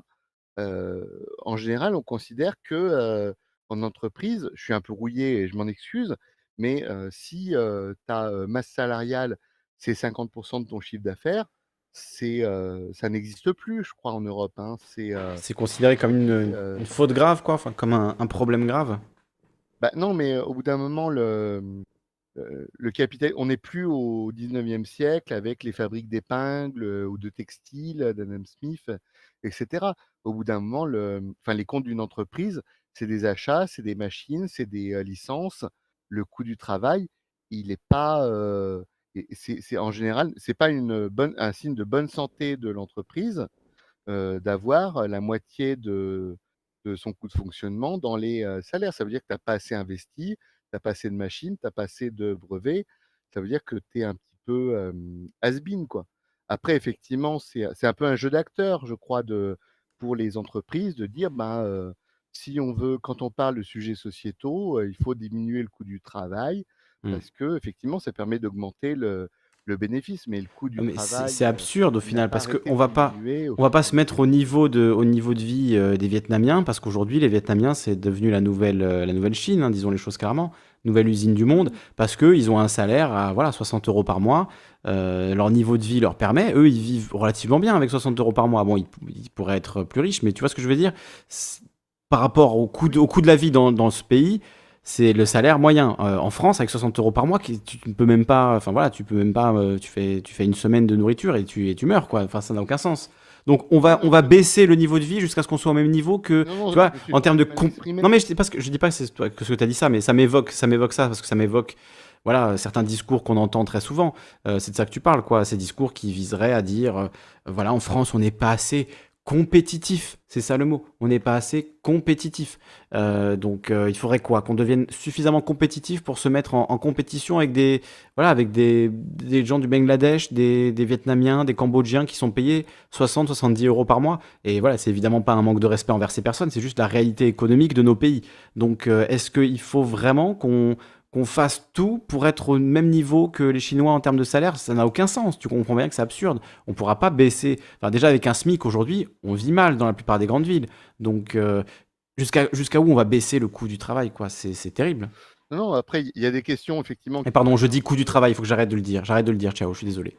Bah, non, mais euh, ouais, c'est le sujet qui fâche, parce qu'en fait, le coût du travail, en plus, il y a les charges euh, sociales et patronales dedans. euh, effectivement, on fait supporter le coût- sur le coût du travail des, des charges fiscales, le, le capital, les bénéfices. en fait, le- effectivement, un patron qui embauche, il va être taxé à mort, enfin, comme le salarié, hein, charges sociales et patronales. c'est des cotisations, hein, donc euh, des cotisations. il va être taxé à mort, mais il va, il va être aussi derrière, euh, euh, voilà, rémunéré à mort. Je sais pas si on peut dire à, à l'inverse, quand il va être au chômage, quand il va être à la retraite. C'est l'idée, quoi. C'est l'idée du système social Ouais. qui a été largement entamé, euh, ébréché, attaqué, mais, mais qui, c'est ça la base, là, quand même. Mais ça, je, je me fais l'avocat des, euh, du diable, hein, euh, Vas-y, encore vas-y. une fois, euh, mais euh, des Fabius et autres, mais euh, enfin, ou, ou des euh, sociolibéraux. Mais effectivement, euh, en France, euh, l'essentiel de la charge fiscale sur les régimes de solidarité, il est assis sur le travail, les euh, charges sociales patronales. Par contre, effectivement, euh, si tu n'as pas suffisamment euh, cotisé, c'est l'impôt qui prend le relais, la relève. euh, on n'est pas sur un système vraiment assurantiel. Et à côté de ça, effectivement, c'est le, sujet qui fâche, pardon, on a une TVA relativement faible par rapport aux autres pays européens. Donc du coup, en fait, on produit plus cher en France. Par contre, en Europe, on va importer pas cher. Effectivement, avec une TVA faible, on taxe pas les produits allemands, portugais et autres. ça, ça, ça aurait été un débat. Après, effectivement, le, pour revenir au, hum, concours du bac, ça, visiblement, ça a été complètement évacué, hein, là, parce qu'il faut surtout pas toucher à l'Europe, ça, jamais, jamais. Et, mais effectivement, il y a des, la question de la, part de charges patronales et sociales, le fait qu'on fasse tout supporter sur le, coût du travail. Moi, je pense que c'est un, débat qu'il ne faut pas caricaturer. Après, par contre, on voit l'Europe ben, baisser les salaires, alléger le droit du travail. mais effectivement, on ne parle à aucun moment de l'Allemagne, de la, Ouais, compa- est-ce- de la compétitivité. Est-ce que c'est un problème de l'Europe ou est-ce que c'est un problème euh, du capitalisme? Parce que j'ai l'impression qu'il y a des pays qui sont pas dans l'Union européenne et qui connaissent les mêmes problématiques. Donc, euh, je sais que l'Union européenne, évidemment, est néolibérale, évidemment qu'elle pousse dans cette direction-là, mais des pays qui ne sont pas dans l'Union européenne adoptent aussi les mêmes politiques. Et je pense que pour faire le lien avec le début de l'émission, euh, les sujets dont on a parlé en Amérique latine sont directement liés à ces politiques néolibérales, à ces idéologies euh, libérales, enfin cette idéologie néolibérale, et on est complètement là-dedans aussi en Amérique latine, euh, par d'autres biais que l'Union européenne, évidemment. J'aimerais que M. Aldous temps de répondre et juste dire que Marie elle m'a dit qu'elle était en camping et que du coup c'était assez compliqué avec son téléphone au niveau de la connexion, etc. Donc elle nous laisse. En tout cas, un grand merci Marie. Euh, ta- Ton intervention a été grandement appréciée et j'espère qu'on t'entendra à nouveau très prochainement à l'antenne. Un grand merci à toi en tout cas. Merci, euh, merci Kelly. Euh, pour le coup, il y a juste un, un sujet sur lequel je voulais absolument revenir, parce que moi, ça m'érisse le poil à chaque fois que j'entends ça. Il n'y a pas de charge patronale. Ça n'existe pas. Ça s'appelle les cotisations. Ça, c'est, Le, mot, le terme charge patronale a été inventé uniquement pour faire croire que ça ne servait à rien. Euh, les cotisations patronales, comme les cotisations syndicales, comme les cotisations euh, salariales, euh, font partie du, pot commun qu'on redistribue derrière entre tout le monde, entre toutes les personnes qui en ont besoin. Il n'y a pas à appeler, à appeler ça des charges, ça n'existe pas. C'est pas des charges, c'est pas, pas une, quelque chose qu'on mettrait sur le dos d'un organisme pour qu'il paye plus que les autres et qu'il souffre plus que les autres. C'est quelque chose qui est fait pour le, pour le bien commun. Il faut bien que les gens se mettent ça en tête, quoi. C'est, on a eu la chance en France d'avoir ça euh, au sortir de la guerre, grâce à un gouvernement en partie communiste. Il- Il faut absolument pas se laisser euh, voler les mots comme ça. Enfin, je suis désolé, il fallait que j'intervienne. euh, voilà.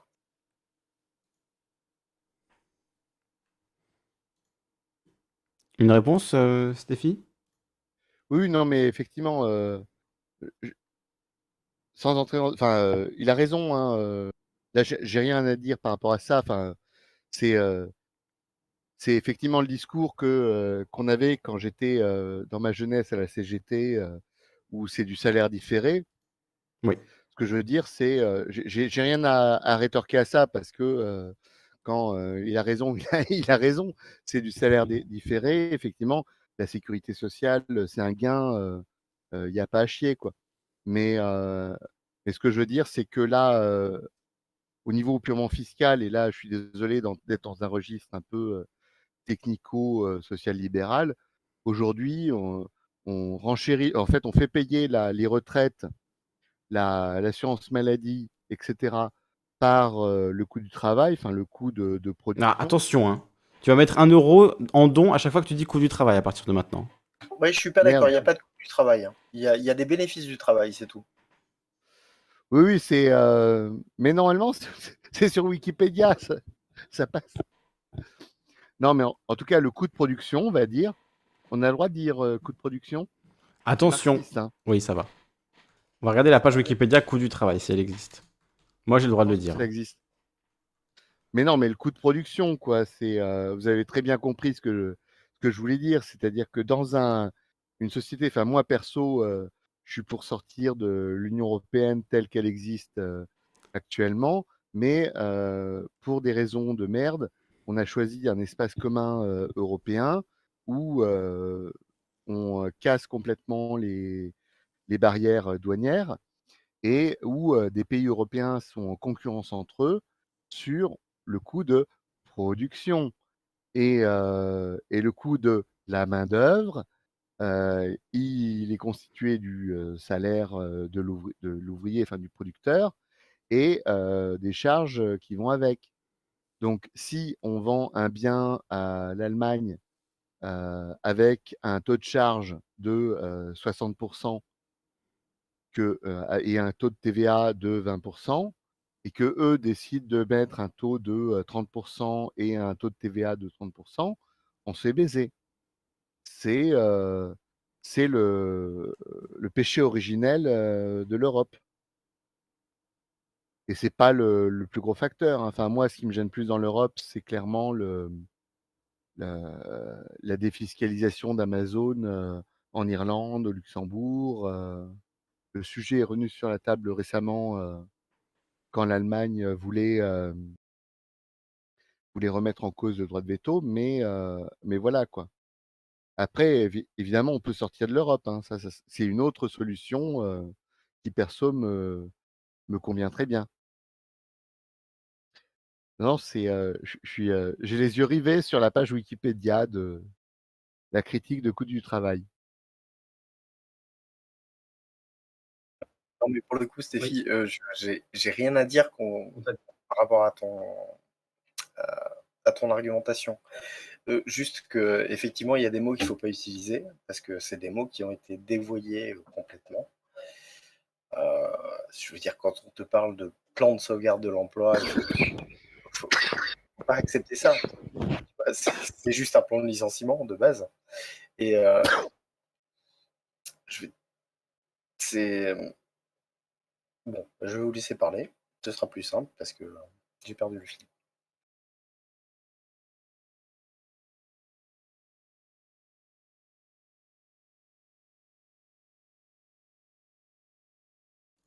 Voilà, j'aurais lu le micro avant que vous disiez dans le chat pendant deux heures que j'ai muté mon micro. Voilà, vous avez vu cette fois j'ai réagi.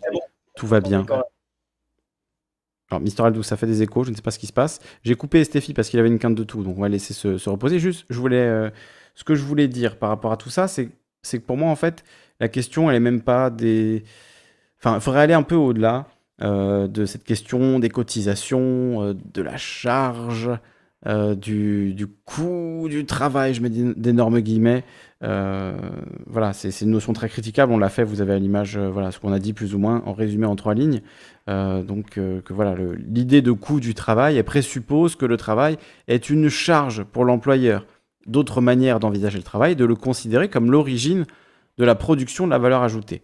Effectivement, c'est le travail qui est à l'origine de la valeur, donc c'est pas une charge, c'est ce qui permet de créer la richesse qui va être ensuite captée euh, par, le, par les capitalistes. Donc si on est très clair, c'est pas du tout une charge, c'est c'est au contraire ce qui est nécessaire euh, voilà, à, la possibilité qu'il y ait captation de richesse. Donc évidemment que eux ont intérêt à nous faire croire qu'ils sont extrêmement généreux à nous offrir ce, travail, à nous offrir ce salaire. Vraiment, quelle générosité de leur part de nous permettre de nous épanouir en étant payés euh, moins de 1000 euros par mois à faire des tâches euh, ingrates en faisant deux heures de transport quotidien. Quel, plaisir, quel bonheur. On adore ça. Et merci au patron de nous donner ça. Donc évidemment que c'est pas ça. Si si euh, ils ont besoin d'employés, c'est parce qu'ils ne peuvent pas faire le travail eux-mêmes. Donc euh, ce sont bien évidemment les employés qui, créent cette richesse. Sans eux, il ne se passe rien. Euh, le patron peut ne pas venir dans sa boîte pendant une semaine si le, si le, process, le processus de travail est bien ficelé. voilà, ça va tourner tout seul en fait. Donc, hmm. enfin, tout seul, non. C'est les employés qui vont faire le travail, comme je le disais.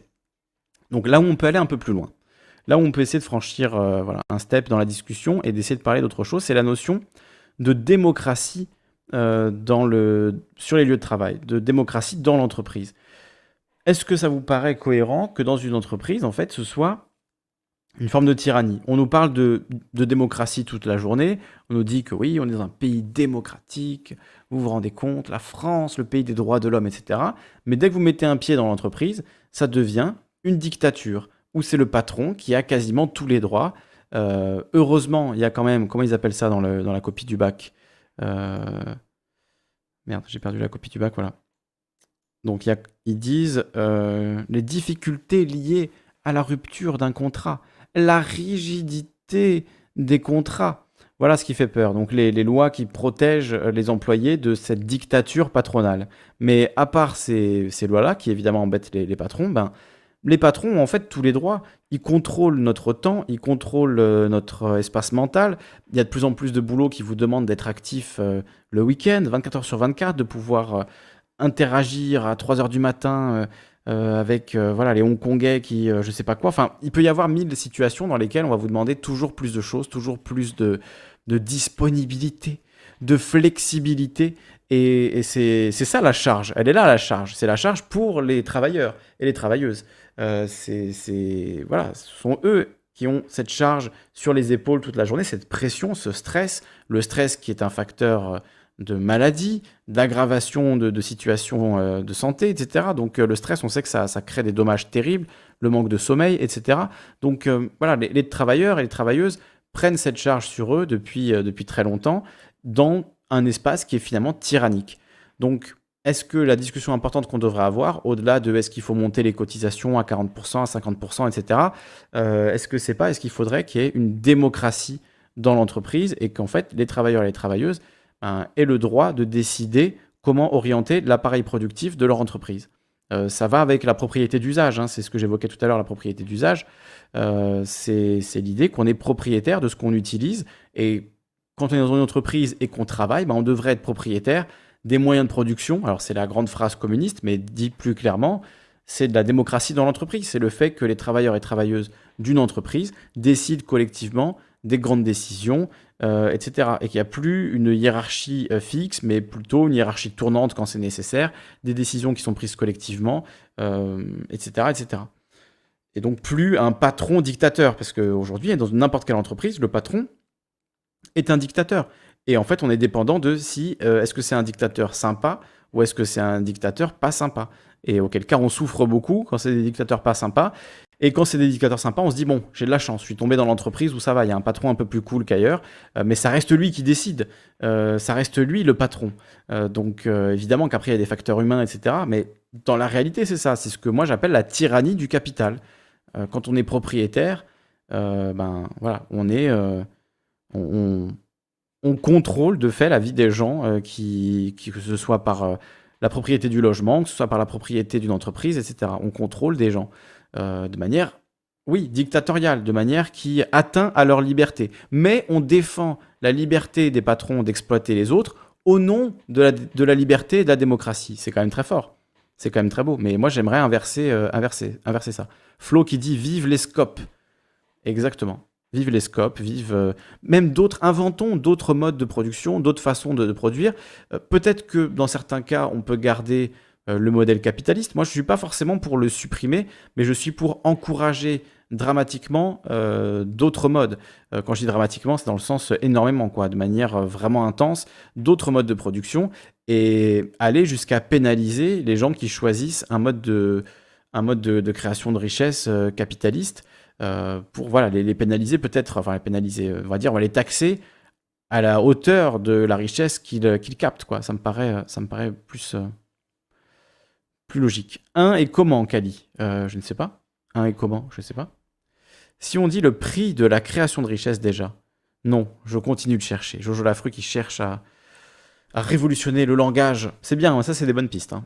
Trouver des mots, trouver des, expressions, des, groupes nominaux qui ont du sens, qui sont forts, etc. C'est vraiment un travail extrêmement important, je pense. Travailler sur la langue, euh, c'est quelque chose qu'il faut même faire en conscience. Donc euh, pour moi c'est une bonne piste. Là peut-être oui, le, prix de la création de richesse, bon ça rappelle un peu le SGEG de Lordon, hein, la zone de garantie économique garantie, là où je ne sais plus... euh, Qu'est-ce que c'était exactement Mais voilà, faut, faut travailler, faut, faut mouliner, et puis il prendra euh, ce qu'il prendra. Mais faut proposer, quoi. Faut proposer des choses. C'est très bonne piste, euh, Jojo. Je valide. Euh, alors, je vais rallumer le micro de Stéphie, qui je crois a fini sa quinte de tout. On va d'abord écouter euh, N le confiné, qui n'a pas encore parlé ce soir. Est-ce que son micro sera très faible? Est-ce que son micro sera très fort? Vous le saurez dans quelques instants. Il est très fort. Il est très fort ce soir. Donc, je vais baisser un tout petit peu. Je sais pas pourquoi. hein. C'est comme ça, c'est c'est aléatoire. En fait, je reviens sur deux choses qui ont été dites. Euh, Il y a M. Aldous qui disait euh, que, en gros, et d'ailleurs tu l'as redit, donc en fait, euh, je vais juste compléter ce que tu as dit, mais en gros, euh, si l'outil de production appartient au patron, c'est sous la garantie de ce qui s'était passé à une certaine époque, c'est-à-dire que techniquement, ils sont censés nous garantir un travail à tous, donc un revenu à tous. Et en fait, euh, le, le- le fait d'utiliser ce, revenu, cette minima sociale, etc., qui est proposé là, ce sont des miettes. Le fait qu'ils nous proposent justement des, des cotisations de taxes, etc., des, des cotisations, ce qu'ils disent qu'ils appellent des cotisations, mais qui sont en fait finalement, comment, comment vous dites ça? C'est des, des charges. Ouais, eux, ils appellent ça Des des charges. patronales. des cotisations. euh, en gros, c'est. euh, Oui. mais, mais il en est que En fait, quand tu regardes bien, il y a des sociétés qui fonctionnent actuellement sans payer ces fameuses cotisations parce qu'elles ont décidé de passer à la semaine de 4 jours et que du coup, elles ont embauché et qu'elles s'en portent pas plus mal parce que même en augmentant euh, justement le nombre d'employés et en réduisant le temps de travail de ces employés, bah, ils s'en sortent pas si mal que ça. La, garantie, en fait, c'est de d'employer une personne à, son, poste, à, un poste quoi que ce soit, avoir en tout cas des gens qui travaillent partout. Si cette, si cette garantie, en fait, a été respectée, et ben, en gros, tu n'aurais pas besoin de payer ces fameuses cotisations sociales pour tout le monde, etc. Enfin, tu en aurais beaucoup moins. Tu n'aurais que la partie sécu qui est logique, mais en fait, en gros, à chaque fois, en on nous enlève des trucs au fur et à mesure. Là, maintenant, euh, on a les complémentaires santé. Maintenant, elles sont obligatoires. Avant qu'elles étaient, avant, elles n'étaient pas obligatoires parce que ce qu'on récupérait euh, par les sécu était suffisant. Euh, Il y, a- tous ces trucs-là qui sont à prendre en compte. Et quand il, parlait justement, c'était Stéphie qui parlait de ça. il parlait du fait que, qu'en gros, les entreprises, elles avaient besoin de. je suis décousu ce soir, je sais pas pourquoi. J'avais les mots tout à l'heure. C'est bizarre. Euh, Ça arrive. euh, Moi aussi, parfois, parfois je prépare et j'ai toutes les phrases dans ma tête et ensuite, quand euh, vient le moment de les dire, je les dis dans, dans le mauvais ordre, dans tous les sens. C'est pour Mhm. ça que, bon, parfois, faut, euh, faut oui, suivre le, suivre le c'est- Le problème actuellement, c'est qu'en en gros, il y a beaucoup de gens qui, qui veulent avoir la possibilité de faire finalement comme les autres riches, en fait. C'est-à-dire qu'ils ne le sont pas encore, ils pensent pouvoir devenir plus riches et donc devenir euh, faire partie de cette élite-là. Sauf qu'ils ne se rendent pas compte, qu'ils ne se rendent pas compte pour la plupart que seul un, tout petit pourcentage en fait arrive à filtrer et rentrer dans ce milieu. Ouais, bah ça c'est certain. C'est c'est vrai que parfois c'est assez absurde de voir des gens qui ne bénéficient absolument pas des politiques envers les riches les défendre par principe quelque part, en se disant le jour où moi je serai riche, j'ai pas envie qu'on me taxe à 80% ou à 90%. J'ai envie qu'on me laisse tout mon pognon pour que je puisse m'acheter un yacht comme Jeff Bezos, un yacht tellement énorme qu'il a lui-même son propre yacht. Son yacht a un yacht, tellement il est gros.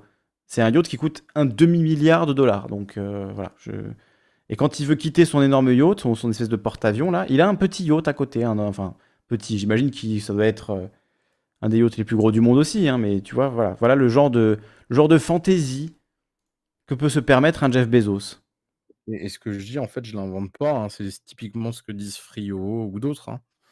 Et c'est que des, c'est que des gens qui le, qui, qui le disent et euh, finalement qu'on on répète bêtement. Mais ça semble au final euh, pas aussi illogique que ça. Qu'est-ce qu'ils font avec euh, tout leur pognon? À part faire comme Picsou, je vois pas trop l'intérêt. Donc voilà. Très bien. Alors, on va rendre la parole à Monsieur Aldous parce que je, je sens qu'il a des choses à dire, qu'il a envie de, il a envie de s'exprimer ce soir. Il a, il a la rage au ventre. Monsieur Aldous.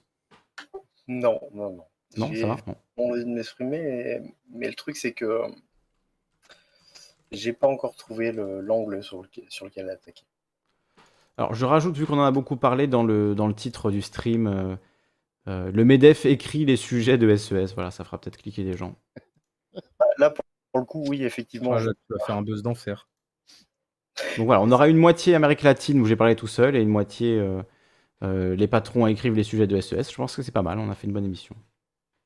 c'est pas une question de, de- de buzz. euh, Non, c'est la vérité. Enfin, c'est voilà. hein. Mais c'était pas la première fois que je voyais ça. hein. J'avais déjà vu. euh, On avait parlé, je crois, à l'antenne hein, d'ailleurs. Euh, Attendez, je vérifie que mon micro n'est pas coupé. Euh, ouais, on avait parlé à l'antenne ensemble euh, le...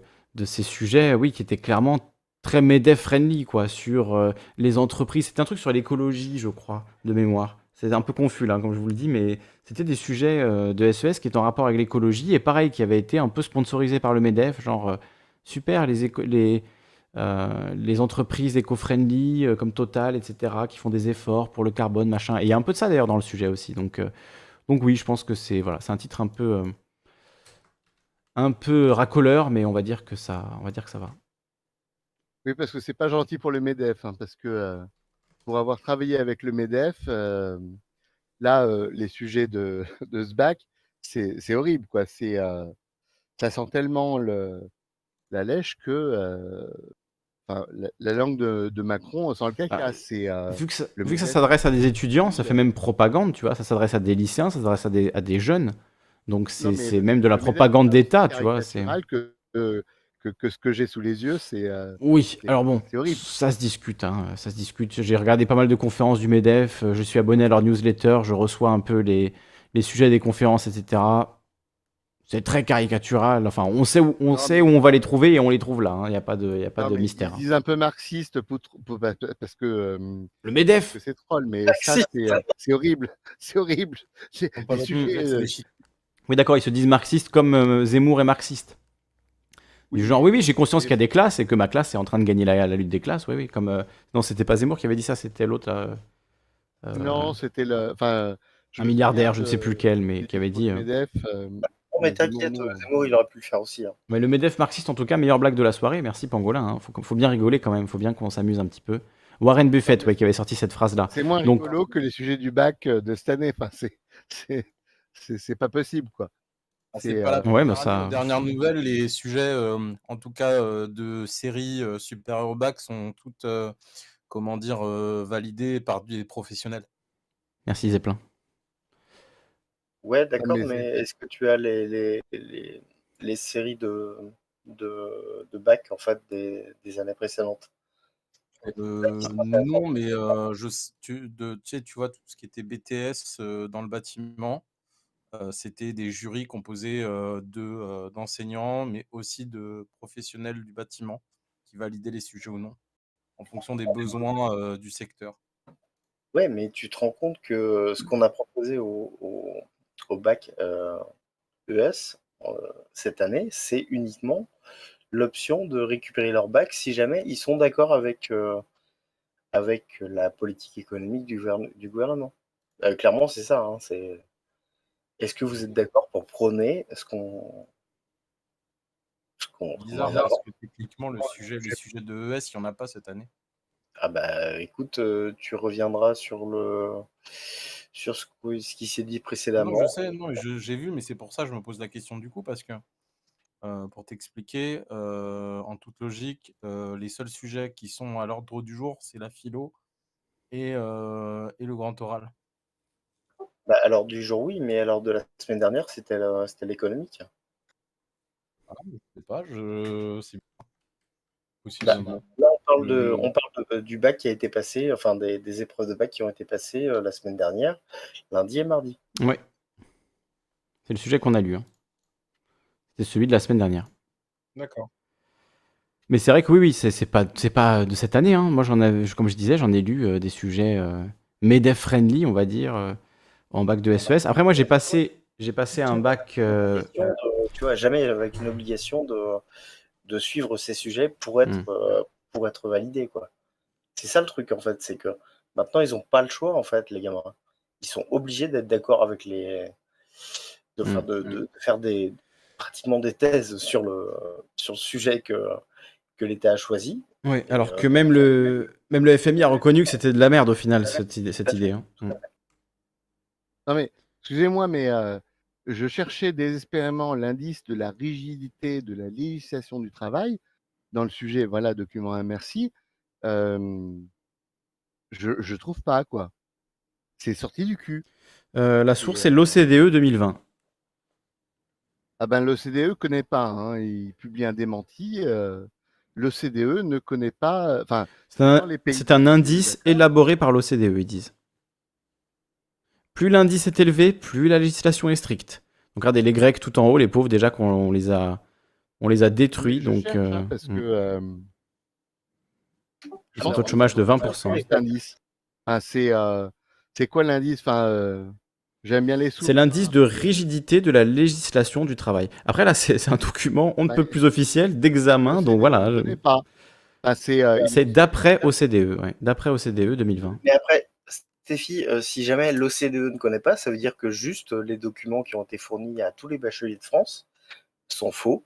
Bon, je n'irai pas aussi vite. hein. On va faire un peu Non, plus de recherche avant de, avant de dire, juger ça. hein. c'est, euh, non, mais euh, si pas un jamais indice il existe officiel. pas, je veux dire, si, euh, si jamais il n'y a pas d'indice officiel, c'est que c'est qu'on a fourni des documents qui sont pas exacts. Source, le stagiaire de l'OCDE.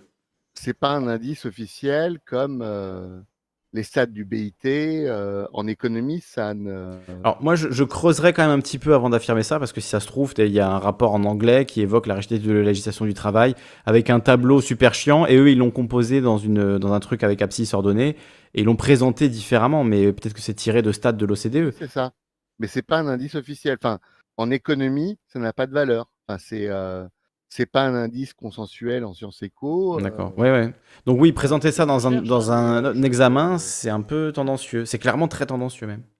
Non, mais voilà, l'OCDE, c'est après, faut pas, euh, faut pas diaboliser l'économie euh, et euh, entre euh, ce que veulent euh, dire les programmes et euh, ce qu'on veut dire à, à des organismes internationaux comme euh, euh, l'OCDE, qui est une organisation éco qui observe, euh, ou le BIT, le Bureau international du travail, c'est euh, pas la même chose. Enfin, leur indice à la con, moi, je le trouve pas. Mais je le trouvais peut-être, mais il est caché. Hein. C'est, euh, Ils ont l'air de le faire passer pour un truc très officiel, très scientifique, mais, euh, mais il est dur à trouver, hein, cet indice, hein, pour un truc scientifique qui fait consensus, enfin suffisamment consensus pour être proposé au bac. moi, je le trouve pas. Ah non, mais euh, Stéphie, je dis absolument pas que c'est un indice officiel. hein, Je dis que Ah c'est. oui, oui, non, c'est- moi qui dis que c'est de la merde. Je pense que c'est de la merde, mais Et moi aussi, mais moi aussi en fait. Mais je pense qu'ils utilisent ça pour faire passer leurs idées, c'est tout. Non, parce Ah qu'après, on peut, tra- on peut parler du droit du travail. hein. On avait discuté avec euh, Droitard Fragile là-dessus. euh, je regarde les textes, euh, je compare. Enfin, c'est pas un sujet euh, inintéressant, mais, euh, mais j'attends la source, euh, les faits.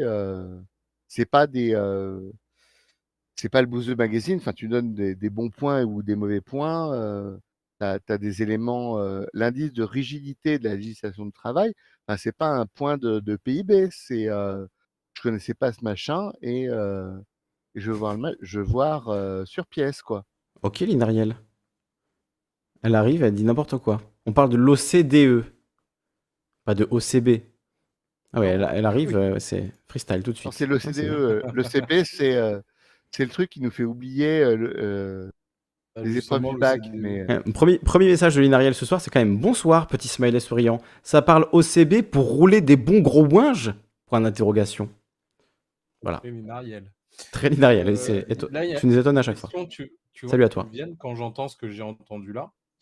C'est des- de 1, ça veut dire que le sujet, euh, c'est le sujet de SES, et donc du coup, c'est les élèves qui ont eu l'option SES qui l'ont passé, donc pas tous les bacheliers, mais bien ceux qui ont eu l'option SES, en toute logique. Et, euh, et en gros, ça veut dire que s'ils ne sont pas euh, d'obédience capitalistique et qui répondent euh, OK, en fait, dans cette logique-là, ils peuvent passer, sinon ils passent pas. C'est ça. C'est bien parce que, en gros, techniquement, c'est tous ceux qui, sont, qui vont en économie qui y vont, tu vois, c'est c'est très rigolo. hein. Si Le je puis me permettre, filtre à l'entrée. CDE. Ouais. qui, euh, il y a un indice au CDE sur euh, la protection de l'emploi. De, de l'emploi. C'est pas le même sens que euh, le- l'épreuve du bac. hein. Mais le seul indice au CDE, c'est la protection de l'emploi. C'est euh, c'est positif. C'est... Je sais pas si, si c'est euh, le même indice, quoi. Mais, euh, mais voilà comment on déforme euh, une épreuve du bac à, à des fins idéologiques, quoi. Mm. Ce qui est bizarre, en plus, c'est que techniquement, tu dois avoir des références sur les baccalauréats, des documents d'où ils viennent. Mais il y a écrit, hein. Je répète, hein, mais il y a écrit source d'après OCDE 2020. Rigidité de la législation du travail. Celle-ci est mesurée par un indice élaboré par l'OCDE. Plus l'indice est élevé, plus la législation est stricte. Donc c'est l'indice de rigidité de la législation du travail. Et apparemment, les plus, parce qu'on n'a pas analysé trop ce document, mais les plus rigides et les plus stricts, du coup, ce serait euh, la France, la Belgique euh, et l'Allemagne. Surprenant. Surprenant. Ouais, pense Et, la distribution, quand même, montre qu'au final, il n'y a pas vraiment de relation entre, euh, tu vois, rigidité et rigidité et taux de chômage, quoi. On est à peu près dans les, dans les 10% pour à peu près tout le monde, quoi. Que ce soit très. euh, alors, c'est sûr que ceux qui sont très. qui ont un indice. Alors, la Nouvelle-Zélande, apparemment, euh, un indice très bas de rigidité de la législation du travail. Déjà, cette expression est horrible. Elle m'arrache la bouche à chaque fois que je la prononce, quoi. C'est vraiment l'enfer. Euh, mais tu vois, il y a, la distribution montre qu'il n'y a pas vraiment de corrélation, quoi, en fait. J'ai l'impression Bah, qu'ils je connais euh, les, points, hein. les- les USA, euh, la Nouvelle-Zélande, on, on en parle beaucoup. Je connais peu la, la- le droit du travail là-bas, mais, euh, mais effectivement, en Allemagne, c'est, on, est, euh, on est assez proche, quoi. Mais euh, après, effectivement, l'Allemagne, c'est la cogestion. euh, les salaires sont négociés avec l'employeur, enfin annuellement, c'est c'est notre culture. Par contre, le droit du travail est plutôt protecteur. Enfin, il est très très proche de la France, quoi. Mais a priori, oui, Ah, Il y a fait, Gus of Gall qui nous dit un truc intéressant, qui nous dit il se trouve qu'en termes de, de protection de l'emploi, notre législation a permis de sauvegarder plus d'emplois en France que dans toute l'Europe après 2008. Et merci beaucoup Sinokers qui nous fait un don de 5 euros. Très généreux à toi l'ami, merci beaucoup. Donc euh, après, je ne sais pas quelle est ta source pour dire ça, euh, Gus of Gall, parce qu'il faut, là c'est assez complexe, hein, de déterminer en parallèle euh, quels ont été les facteurs qui ont créé du chômage dans les différents pays, de les comparer, de dire voilà, il y en a eu plus en Allemagne qu'en France, etc. Euh, je sais pas, là sur le, sur le schéma qui est donné, la France, elle est quand même dans les presque 11% de chômage en 2020, donc euh, voilà, c'est... Bon, il semblerait que le grand leader suprême se soit vanté qu'il y a eu 30 000 emplois de créés euh, depuis euh, le début de l'année. hein. Oui, bon. En même temps, après qu'il y en ait eu je sais pas combien de détruits l'année dernière, euh, c'est... C'est pas c'est si comme les surprenant. USA, hein, c'est Il y a la victoire euh, facile. Ouais, c'est ça, les stats aussi sont, sont très souvent... euh, Très souvent, euh, j'allais dire trafiqués, non, peut-être trafiqués, je sais pas, j'ai pas les preuves en tout cas, mais en tout cas suspectes et à prendre avec des pincettes. Ça c'est certain. Enfin, voilà, on en discutait abondamment euh, avec euh, les, les USA. Les USA, effectivement, on peut euh, virer les gens euh, plus facilement, ça c'est indéniable. Après, euh, euh, que ça soit, ils ont un salaire minimum, ils ont un temps de travail hebdomadaire qui est à 40 heures, mais par contre, euh, tu dépasses beaucoup plus, facilement en France euh, 40 heures qu'aux États-Unis. Donc, c'est pas, c'est pas évident. Enfin, on n'a pas en, France un droit social plus protecteur forcément qu'aux USA. C'est vraiment, si on se si on se tient uniquement à la, à la capacité de virer quelqu'un, oui, sans doute, mais en dehors de ça, d'un point de vue gestion des ressources humaines, non, le droit français n'est pas spécialement utopie communiste, quoi. Bah, surtout qu'il a été euh, réduit euh, gouvernement après gouvernement, ministre du Travail, ministre de l'Économie après ministre de l'Économie, euh, que ce soit sous Sarkozy, à plusieurs reprises avec Fillon, que ce soit sous Hollande avec Manuel Valls, même Montebourg a dû avaler des couleuvres. Enfin, on a en France quand même, bon, avec Macron, j'en parle même pas, euh, que ce soit la loi travail, la loi Khomri, etc., qui était la loi Macron en réalité. Donc, euh, donc voilà, on connaît ça depuis des années en France. Et en fait, à chaque fois qu'il y a une réforme, c'est comme si on revenait au point de départ, tu vois. C'est, c'est, euh, on a fait le tour du Monopoly, on revient au point de départ, et c'est toujours ça coûte trop cher le travail en France. Le coût du travail est trop élevé. Donc, allez, ressucer de nouvelles mesures, de nouvelles réductions euh, des droits des, des travailleurs des travailleuses. Et ensuite, à la fin, une fois que tout a été fait, les patrons sont encore en train de chialer et de ouin ouin et de ça coûte trop cher, etc. Donc ça n'a jamais de fin en fait. Il n'y a jamais un moment où les patrons disent Ah, ça y est, euh, le coût du travail nous, nous satisfait. Jamais, ça n'arrivera jamais. S'ils peuvent demain esclavagiser l'intégralité de la France, ils le feront. C'est ça qu'il faut comprendre aussi. Oui, chacun joue sa partition. Enfin, moi, je serais euh, actionnaire euh, si un patron, un président euh, chiale pas, euh, je demanderais à ce qu'il soit viré, mais c'est euh, c'est normal, chacun son rôle, quoi. Ce qui est tragique, c'est que on soit dupe sans même vérifier les comptes. c'est, il y a un manque d'esprit critique vis-à-vis de ce que disent les, le CAC 40, quoi. Mm. Enfin, euh, c'est pas les pires. Enfin, les multinationales, ils n'ont pas forcément co- coté au, CAC 40. Le CAC 40, c'est que ceux qui payent leurs impôts en France, euh, c'est pas les pires, quoi.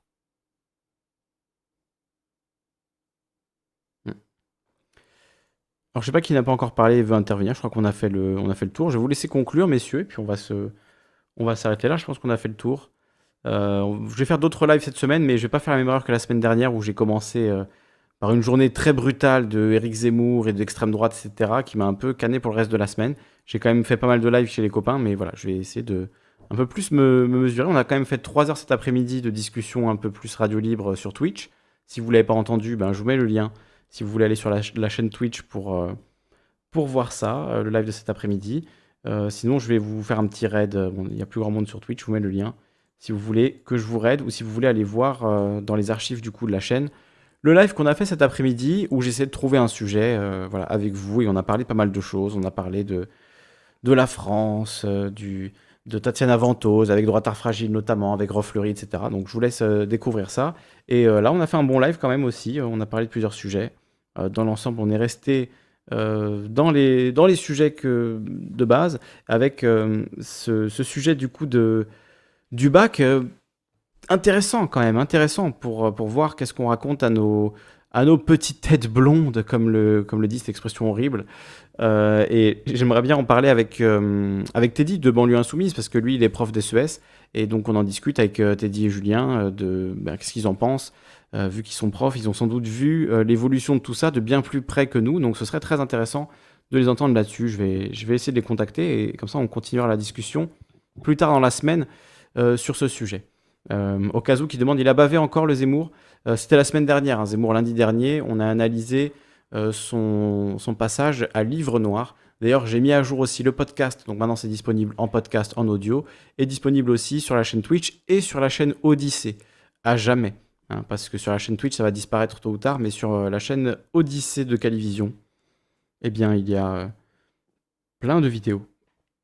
Y compris de plus en plus des vidéos inédites qui ne seront pas sur YouTube parce que euh, voilà, ma chaîne YouTube est menacée, comme je l'ai dit, et je vais le rappeler quand même, euh, ma chaîne YouTube est menacée par, euh, voilà, des gens très haut placés de, Taranis News. Alors, c'est pas eux qui me menacent directement ma chaîne, mais voilà, ils ont striké une de mes vidéos, ce qui fait que ma chaîne est, un peu dans la merde. Donc, si vous avez Twitter et que vous avez un peu de clout sur Twitter et que vous pouvez aider un, confrère en détresse, euh, voilà, je vous mets le, tweet, même si vous n'avez pas de cloud du tout, n'hésitez pas à le, retweeter euh, pour euh, demander à Taranis News, à Gaspard Glantz de faire un petit geste en ma faveur et de retirer ce strike. Non, ce n'est toujours pas réglé cette affaire, Mr. Aldous. Donc voilà, si vous utilisez Twitter, n'hésitez pas à me lâcher un petit retweet, ça fait plaisir pour faire parler un peu de ça parce que c'est chiant, quoi. C'est vraiment chiant. Donc voilà, je crois que tout est dit. Je mettrai les liens dans la description, évidemment, comme d'habitude. Je vous remets le lien de la chaîne Twitch si vous voulez euh, aller regarder les, les trucs et si vous voulez que je vous raid ou qui on va raid.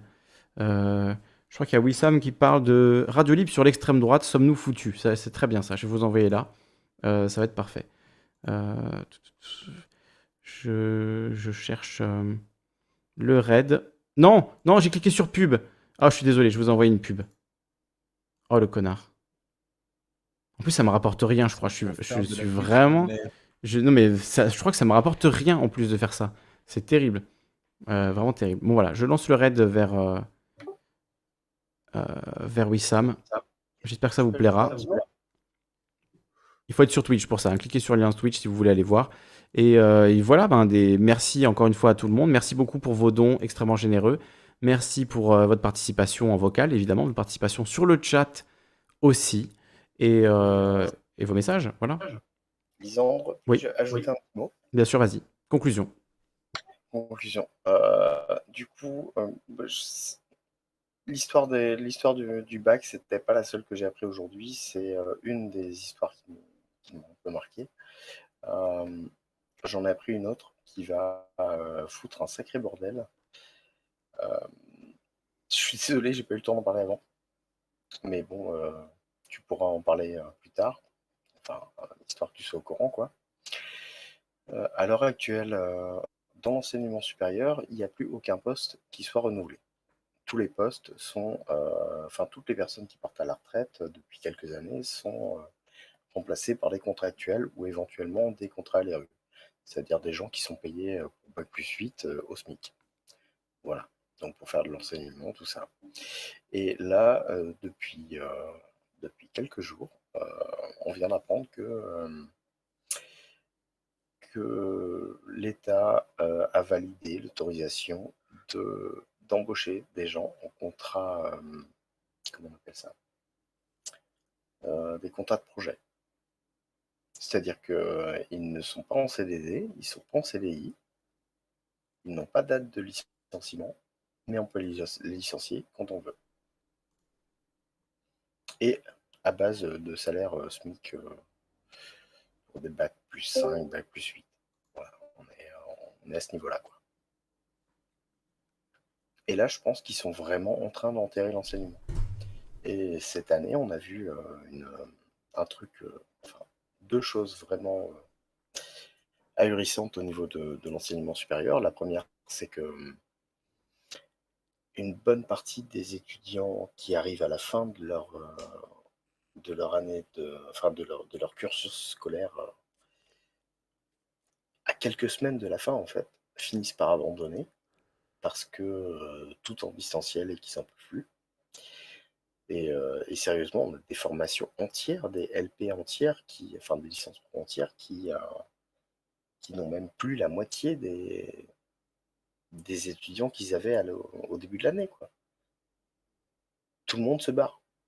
Et à partir du lycée, maintenant, on voit de plus en plus de familles qui en- envoient tous leurs, euh, euh, tous leurs gamins directement dans le privé.